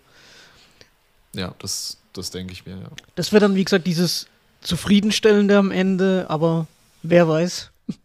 Ich habe ja am Anfang gedacht, die haben diese Whisper-Sachen nur eingebaut, ähm, damit sie eben Sachen einpflegen können, äh, die diese ganzen Neuerungen, sage ich mal. Ähm, mm, aber dann, ja, ja. Äh, wie gesagt, kommen dann durch den DLC kam dann ja wieder so eine Szene, die mich dann wieder, äh, wieder in diese falsche Fährte zurückgeholt ähm, hat. Das im DLC fand ich übrigens auch sehr cool, wenn du mit ähm, Yuffie dann versuchst, in die Bar reinzulaufen und du hast einfach nur diese Rauchschwarte, die dich davon abhält, in die Bar reinzugehen, dass du mit Yuffie eben nicht die Avalanche-Member schon vorher triffst. Das, das, fand ich auch ganz clever gelöst, dass es eben so ein bisschen subtil ist, dass da eben nicht die Geister kommen dich wegzehren von dem Ganzen, sondern einfach nur so ein, so ein Schutzschild und du wirst so ein bisschen weggeweht vom Wind. Das fand ich ganz nett. Äh, vielleicht noch als letzten Magic Moment hier mit dem, im Spoiler-Bereich. Den ganzen Sephiroth-Kampf am Ende, äh, wie sie das inszeniert haben, dass es einfach so viele Callbacks zum richtig finalen Kampf aus Final Fantasy VII gibt, dass du eben dieses Cloud fliegt am Ende durch diese, durch diese Lebensstromröhre und landet dann bei Sephiroth. Da hast du eben dieses, diesen Cut, den es genau in der, ja, in dieser Geschwindigkeit, in diesem, dass du eben das hast, dass es alles inszeniert ist wie im Original. Fand ich einfach richtig, richtig geil. Also ich, es war auch so richtig Magic Mondays, oh, what the fuck, was machen die jetzt? Die können doch nicht den, den Endkampf jetzt anfangen. Wir haben noch zwei Games vor uns. Also das, ähm, ja, das, das fand ich echt super gut gelöst. Beziehungsweise super, super ja, da bin ich auch mal gespannt, wie sie, wie sie das jetzt ja toppen wollen, wenn sie diese Bar schon so hochgelegt haben. Also ich kann ja verstehen, dass man diesen äh, Highway-Roboter nicht als letzten Boss präsentieren will für dein Spiel, aber dass man sagt, okay, fuck it, wir äh, äh kämpfen jetzt Sephiroth in der Underworld in, mit dem übelsten ähm, also da ist man wirklich full Advent Children gegangen und ich bin da gespannt, wie man ja das jetzt erweitern will, weil das ist ja immer jetzt die Messlatte, an denen sich alle weiteren Titel eben messen müssen. Ja, komplett. Also das, das wird echt interessant und auch schwer, das zu toppen. Ähm, ob sie da jetzt nochmal einen Sephiroth-Fight machen oder vielleicht irgendwie so einen, vielleicht so einen größeren Genova-Fight am Ende von Rebirth, das muss man dann mal schauen. Also ich, das, was sie an Bombaster abgefeuert haben am Ende von Remake, ist halt schon. Also, das kannst du schon schwer toppen, würde ich mal sagen. Wir bleiben noch ein bisschen im Spoiler-Part und da möchte ich jetzt noch eben so kurze 10 Minütchen mit euch über den DLC reden. Da müssen wir das nicht noch in Spoiler und Non-Spoiler mm. splitten, sondern wir ziehen das jetzt einfach komplett durch. Äh, und zwar gab es zur PlayStation 5 Version ein DLC mit dabei, der sich Intermission äh, schimpfte.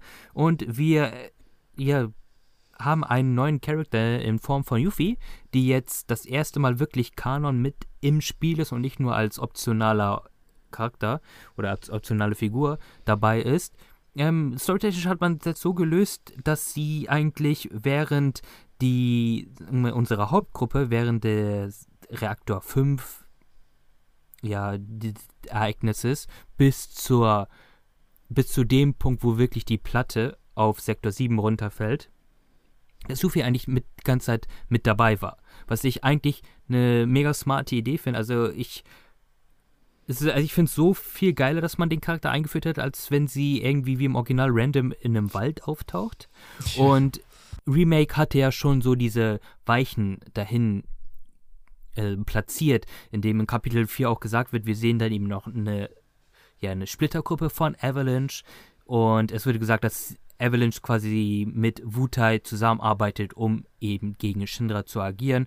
Und da Yuffie aus Wutai kommt, generell so mit dem Ort eine enge Verbindung hat, macht es natürlich auch Sinn, dass sie dann quasi so als Ninja sich in Midgar infiltriert und dort eben mit oder im Kontakt mit Avalanche kommt. Also ich fand das auf jeden Fall schon ganz cool gelöst. Wir bekommen auch einen neuen Charakter namens Sonon, der ähm, vielleicht ja so ein bisschen zeigen soll, wie das Movement von Sid dann in Rebirth aussehen wird. Und wir haben eine neue ja, Kampfsystemkomponente, in dem wir oder in dem es jetzt einen stärkeren Fokus auf Combo-Attacken gibt und ja mehr kontextsensitive Attacken, die man eben zu zweit vollführen kann, was ich auch eine ziemlich coole und spannende Gameplay-Neuerung finde. Aber wie hat euch so der DLC gefallen?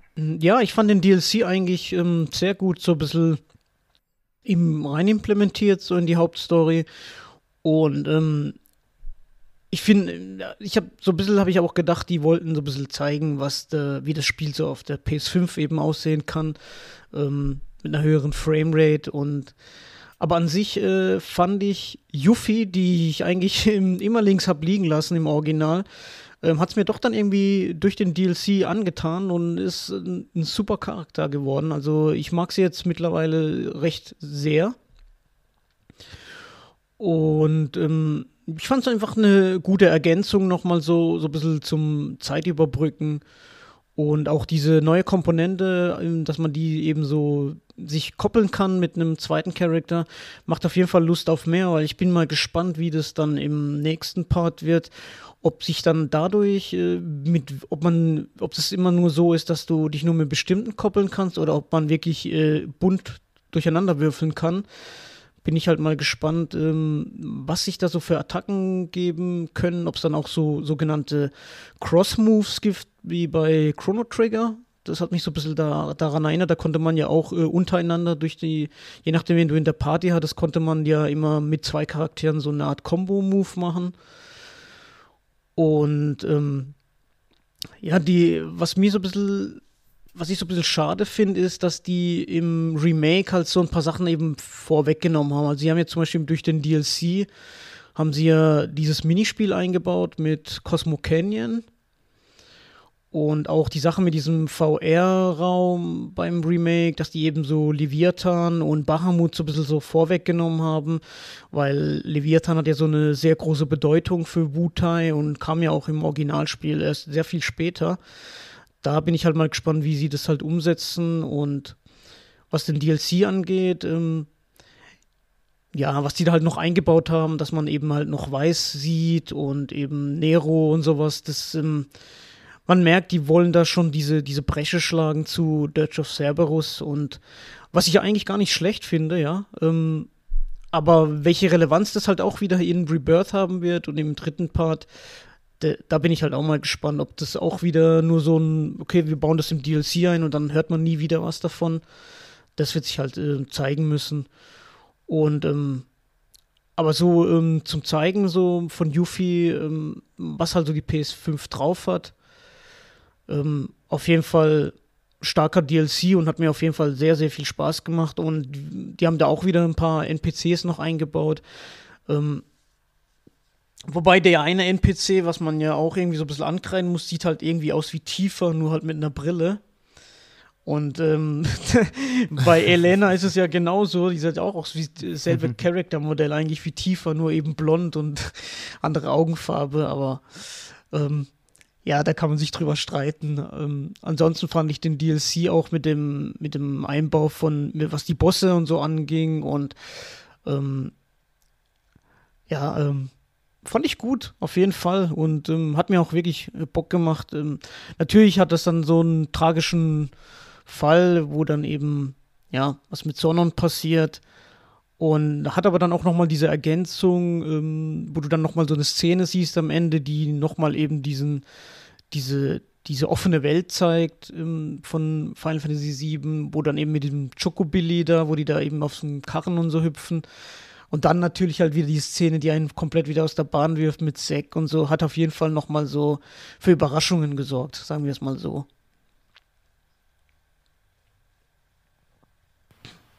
Ja, kann ich mich eigentlich anschließen. Ich fand den auch ganz gut in DLC. Ich fand auch gut, dass sie Yuffie eben jetzt nochmal so eine äh, so ein bisschen mehr Background gegeben haben, dass sie eben nicht einfach nur so zur Truppe stößt, ohne irgendwelche Motive. Dass sie eben jetzt wirklich auch den, den richtigen Hass auf Shinra hat und dass sie auch einen Grund hat, da sich Cloud und seiner Truppe anzuschließen. Ich, ich fand den, den Soundtrack richtig cool.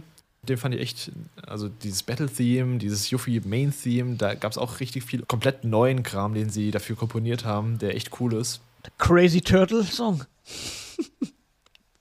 ja, zum Beispiel. Sowas. Dieses Minigame fand ich auch ganz lustig, dass sie es schon eingebaut haben, dieses Fort Condor Minigame. Was ich ein bisschen seltsam finde, dass sie das, glaube ich, in Rebirth bisher nicht bestätigt haben, dass es zurückkommt. Sie haben ganz viele andere Minispiele, aber Glück. das noch nicht. Ach, das machst du nicht so, okay. Ich habe Nee, das, ich fand das richtig scheiße. ich habe es ein bisschen gespielt. Ich fand es ganz, ganz lustig für ein paar Runden. Ich habe dann, ähm, habe es nicht weiter verfolgt, diese, diese Questline, wo man dann am Ende ja auch gegen Roche ähm, antritt in dem großen Duell. Mm, Ich fand ein bisschen schade, dass die Locations relativ ähnlich zum Hauptspiel waren, dass da ein bisschen wenig Variation drin ist. Also du hast ja dieses Fabrikgebäude, du hast eben den Sektor 5, Slum, und du hast dann im Endeffekt dann die, ähm, das Shinra-Hauptquartier. Also gab es nicht so viel Neues, so an Abwechslung zum Hauptspiel, so von, von rein visuellen. Und hat es ja auch so ein bisschen gezogen, finde ich, dann teilweise gegen Ende ähm, im, im Shinra-Gebäude wieder. Ansonsten, ich fand die, diese Synergie-Attacken fand ich auch richtig cool, dass du eben jetzt so Combo-Attacken machen kannst mit Sonan und Yuffie. Und das werden sie auch im Rebirth dann umsetzen mit der kompletten Truppe. Da freue ich mich drauf. Ähm, Yuffie selbst als Charakter spielt sich richtig toll, finde ich. Also es, ich mag diese schnellen, flinken, agilen Charaktere deutlich mehr als sowas wie ein Barrett, der eben einfach nur immer, da- immer nur rumsteht und mit seiner Gatling Gun rumballert. Ja, also insgesamt war es ein toller DLC mit einem auch einem schönen, wirklich schönen Teaser am Ende nochmal, wo sie dann in Kalm enden in der Endsequenz. Und ja, war so ein, so ein kleiner Appetizer für, für Rebirth jetzt wieder. Also ich, ich finde, es war eine gute Idee, dass sie es eingeführt haben. Auch so als PS5-Upgrade dann nochmal eben. Ja, also war eine gute Idee und machen sie jetzt wahrscheinlich leider nicht für die anderen Charaktere, weil die ja schon in Rebirth alle drin sein werden. Aber ich, ich hätte nichts dagegen, wenn sie irgendwie zwischen Rebirth und dem whatever, wie der nächste Teil heißen wird in vier Jahren, dann nochmal so, so einen kleinen DLC mit irgendeiner anderen Person machen, um ja, so, so einen kleinen, um, um den Hype so ein bisschen aufrechtzuerhalten, um so ein bisschen mehr Kontext zu liefern für die Figuren, Hintergründe und vielleicht auch um so ein paar neue Gameplay-Mechaniken anzuteasen, wie sie es eben mit Yuffie gemacht haben. Die gehen dann Full Circle und dann der dritte Teil kommt auf der PS6 und für das quasi die PS6-Version gibt es dann nochmal ein extra DLC von, von Rebirth. Dirge of Cerberus. Das würde ich feiern. Ich habe generell Bock auf so dieses ganze Compilation of Final Fantasy VII Dirge of Cerberus Ding, was man da mit dem Yuffie DLC eingebaut hat. Also es wird, ich denke mal, es wird definitiv Nero in irgendeiner Form wiederkommen, weil Yuffie auch eher einen Revenge-Arc braucht. Und Mhm. man hat eine, die Chance eigentlich Weiß zu einem coolen Charakter zu machen. Also der hat Potenzial, nur Dirge of Cerberus hat das halt so überhaupt nicht genutzt. Aber ich habe da, so, da ist meine große Stunde dann geschlagen. Ich habe da Bock drauf. Und sie hatten, also man hat ja gesehen, dass Sonon irgendwie wieder, zumindest so als Zombie wiederkehrt. Also der könnte ja auch irgendwie nochmal auftauchen dann.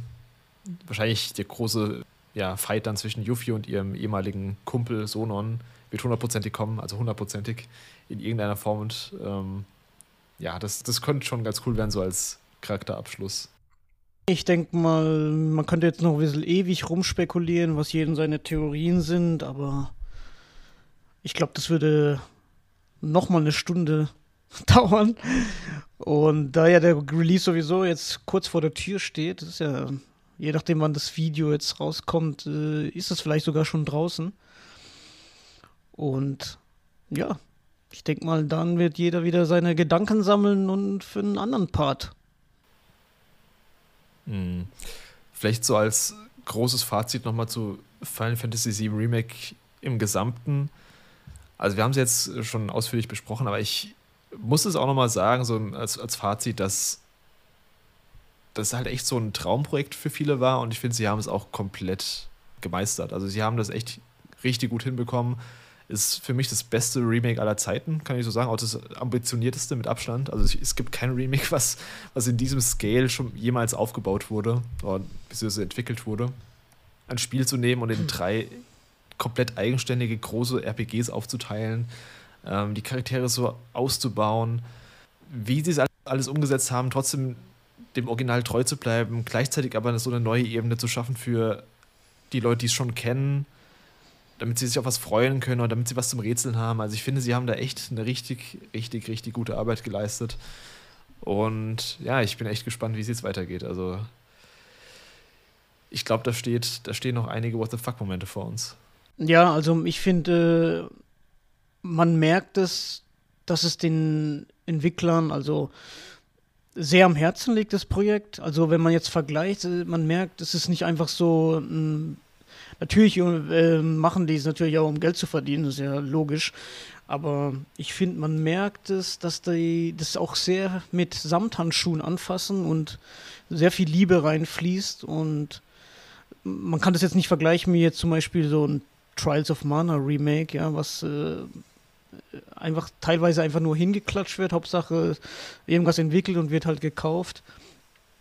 Und ich bin echt gespannt, was da halt wirklich alles noch auf uns zukommt. Also ich bin wirklich mega hyped auf Rebirth. Und was mich jetzt aber noch von euch zwei interessieren wird, meint ihr, das Spiel schafft die Famitsu 40 Punkte oder meint ihr, da ist wieder irgendein, irgendein Punkt, der irgendein von den Famitsu-Leutchen nicht passen wird und dann wieder nur ganz knapp an den 40 vorbeischrammt? Ich glaube, wenn es ein Teil von mhm. Final Fantasy, was von dem Final Fantasy VII Remake Projekt schafft, dann wahrscheinlich der zweite. Also ich glaube, dann wird es Rebirth, kriegt die 4040. Ich glaube, beim letzten Teil wird es zu kontrovers werden können. Und der erste Teil hat halt eben noch so ein bisschen die Krankheiten gehabt, dass es äh, zu in sich geschlossen war. Ich weiß gar nicht, was, was Remake gehabt hat. Hat es eine 39 gehabt? Mhm, 39, genau wie Final Fantasy 16. Also dann sollte eigentlich wenn alles gut läuft, Rebirth dann schon die 40-40 bekommen. Aber ja, das ist Famitsu, also keine Ahnung. ja, es ist absolut super willkürlich. Das ist richtig willkürlich, ja. Also, was man halt alles so liest und hört, ähm, klingt alles viel zu perfekt, viel zu schön, um wahr zu sein. Aber ich finde, es, es wird wieder mal Zeit, ein Final Fantasy auf jeden Fall in den diesen perfekten Score ähm, zu gönnen. Und ich hoffe, der Famitsu die Famitsu-Leutchen ähm, wissen das auch und äh, werden ja nicht irgendwie aus irgendeinem mhm. Grund, weil es kein Nintendo-Spiel ist, jetzt äh, äh wieder nur die 39 bekommen. Also ähm, ich würde es mir auf jeden Fall wünschen, ja. Zu dem Punkt, was du eben schon mal gesagt hast, dass du merkst, dass die Entwickler da so viel Liebe reingesteckt haben und sich auch ähm, darum kümmern, das Erbe quasi des Originals würdevoll weiterzutragen. Tetsuya Nomura hat vor, ja, als das Remake angekündigt wurde, vor ein paar Jahren, mal gesagt, also sie hatten schon intern immer so, so die, die Idee, dass sie das Game remaken würden. Aber es hat halt zeitlich nie geklappt, wegen, ich glaube, Kitase hat gemeint, er war in der Zeit eben viel mit der 13er-Trilogie beschäftigt und konnte danach erst sich auf äh, was Neues konzentrieren, ähm, fokussieren. Und Nomura hat auch gesagt, er hat das Remake jetzt gestartet, beziehungsweise den, ja, den Pitch jetzt gestartet, weil er auch Angst hatte, wenn, wenn sie es nicht jetzt machen, dass sie dann ja in späterer Zeit keinen, keinen mehr hätten, keinen vom Originalteam mehr hätten, der am Remake beteiligt sein könnte. Einfach wegen dem Alter schon. Die, die sind jetzt alle in ihren 50ern. Hätten sie noch 10 Jahre gewartet, dann ja, dann kannst du eben kein Projekt, was irgendwie über 10 Jahre dauert, was jetzt eben Remake wird eben auch noch ein paar Jahre dauern, das im Endeffekt dann eine Produktionszeit von was weiß ich, 18 Jahren oder so gehabt, wenn man mal konkret alles nimmt, von 2014 bis ja, 2028 ungefähr, 2029, wann es auch rauskommt. Deswegen, ich finde es echt gut, dass sie das jetzt in, ja, in Angriff genommen haben, doch noch, bevor sie eben in Rente gehen, mit den Originalentwicklern teilweise, eben mit den kreativen Köpfen dahinten, mit Nomura, mit Kitase, mit Nojima. Und ähm, ich glaube, die sehen es auch so ein bisschen als ihr Magnum Opus, was sie dann eben raushauen. Und ich hoffe, dass, ähm, ja, ich hoffe, das wird auch dann im Endeffekt auch bei den Fans so ankommen. Ja, auf jeden Fall, dem habe ich nichts mehr hinzuzufügen. Auf jeden Fall vielen Dank fürs Zuhören, die mittlerweile doch zwei Stunden noch was, die das gedauert hat. Und auch vielen Dank an meine Mitcaster, an ähm, Chris und Miguel. Wie gesagt, alle wichtigen Links sind in der Videobeschreibung niedergeschrieben. Und ich würde sagen, wir hören uns dann ja allerspätestens wieder zu Rebirth. Ja. Jawohl. Bis zum nächsten Mal. Klar. Bis denn. ciao, ciao. Ciao, ciao.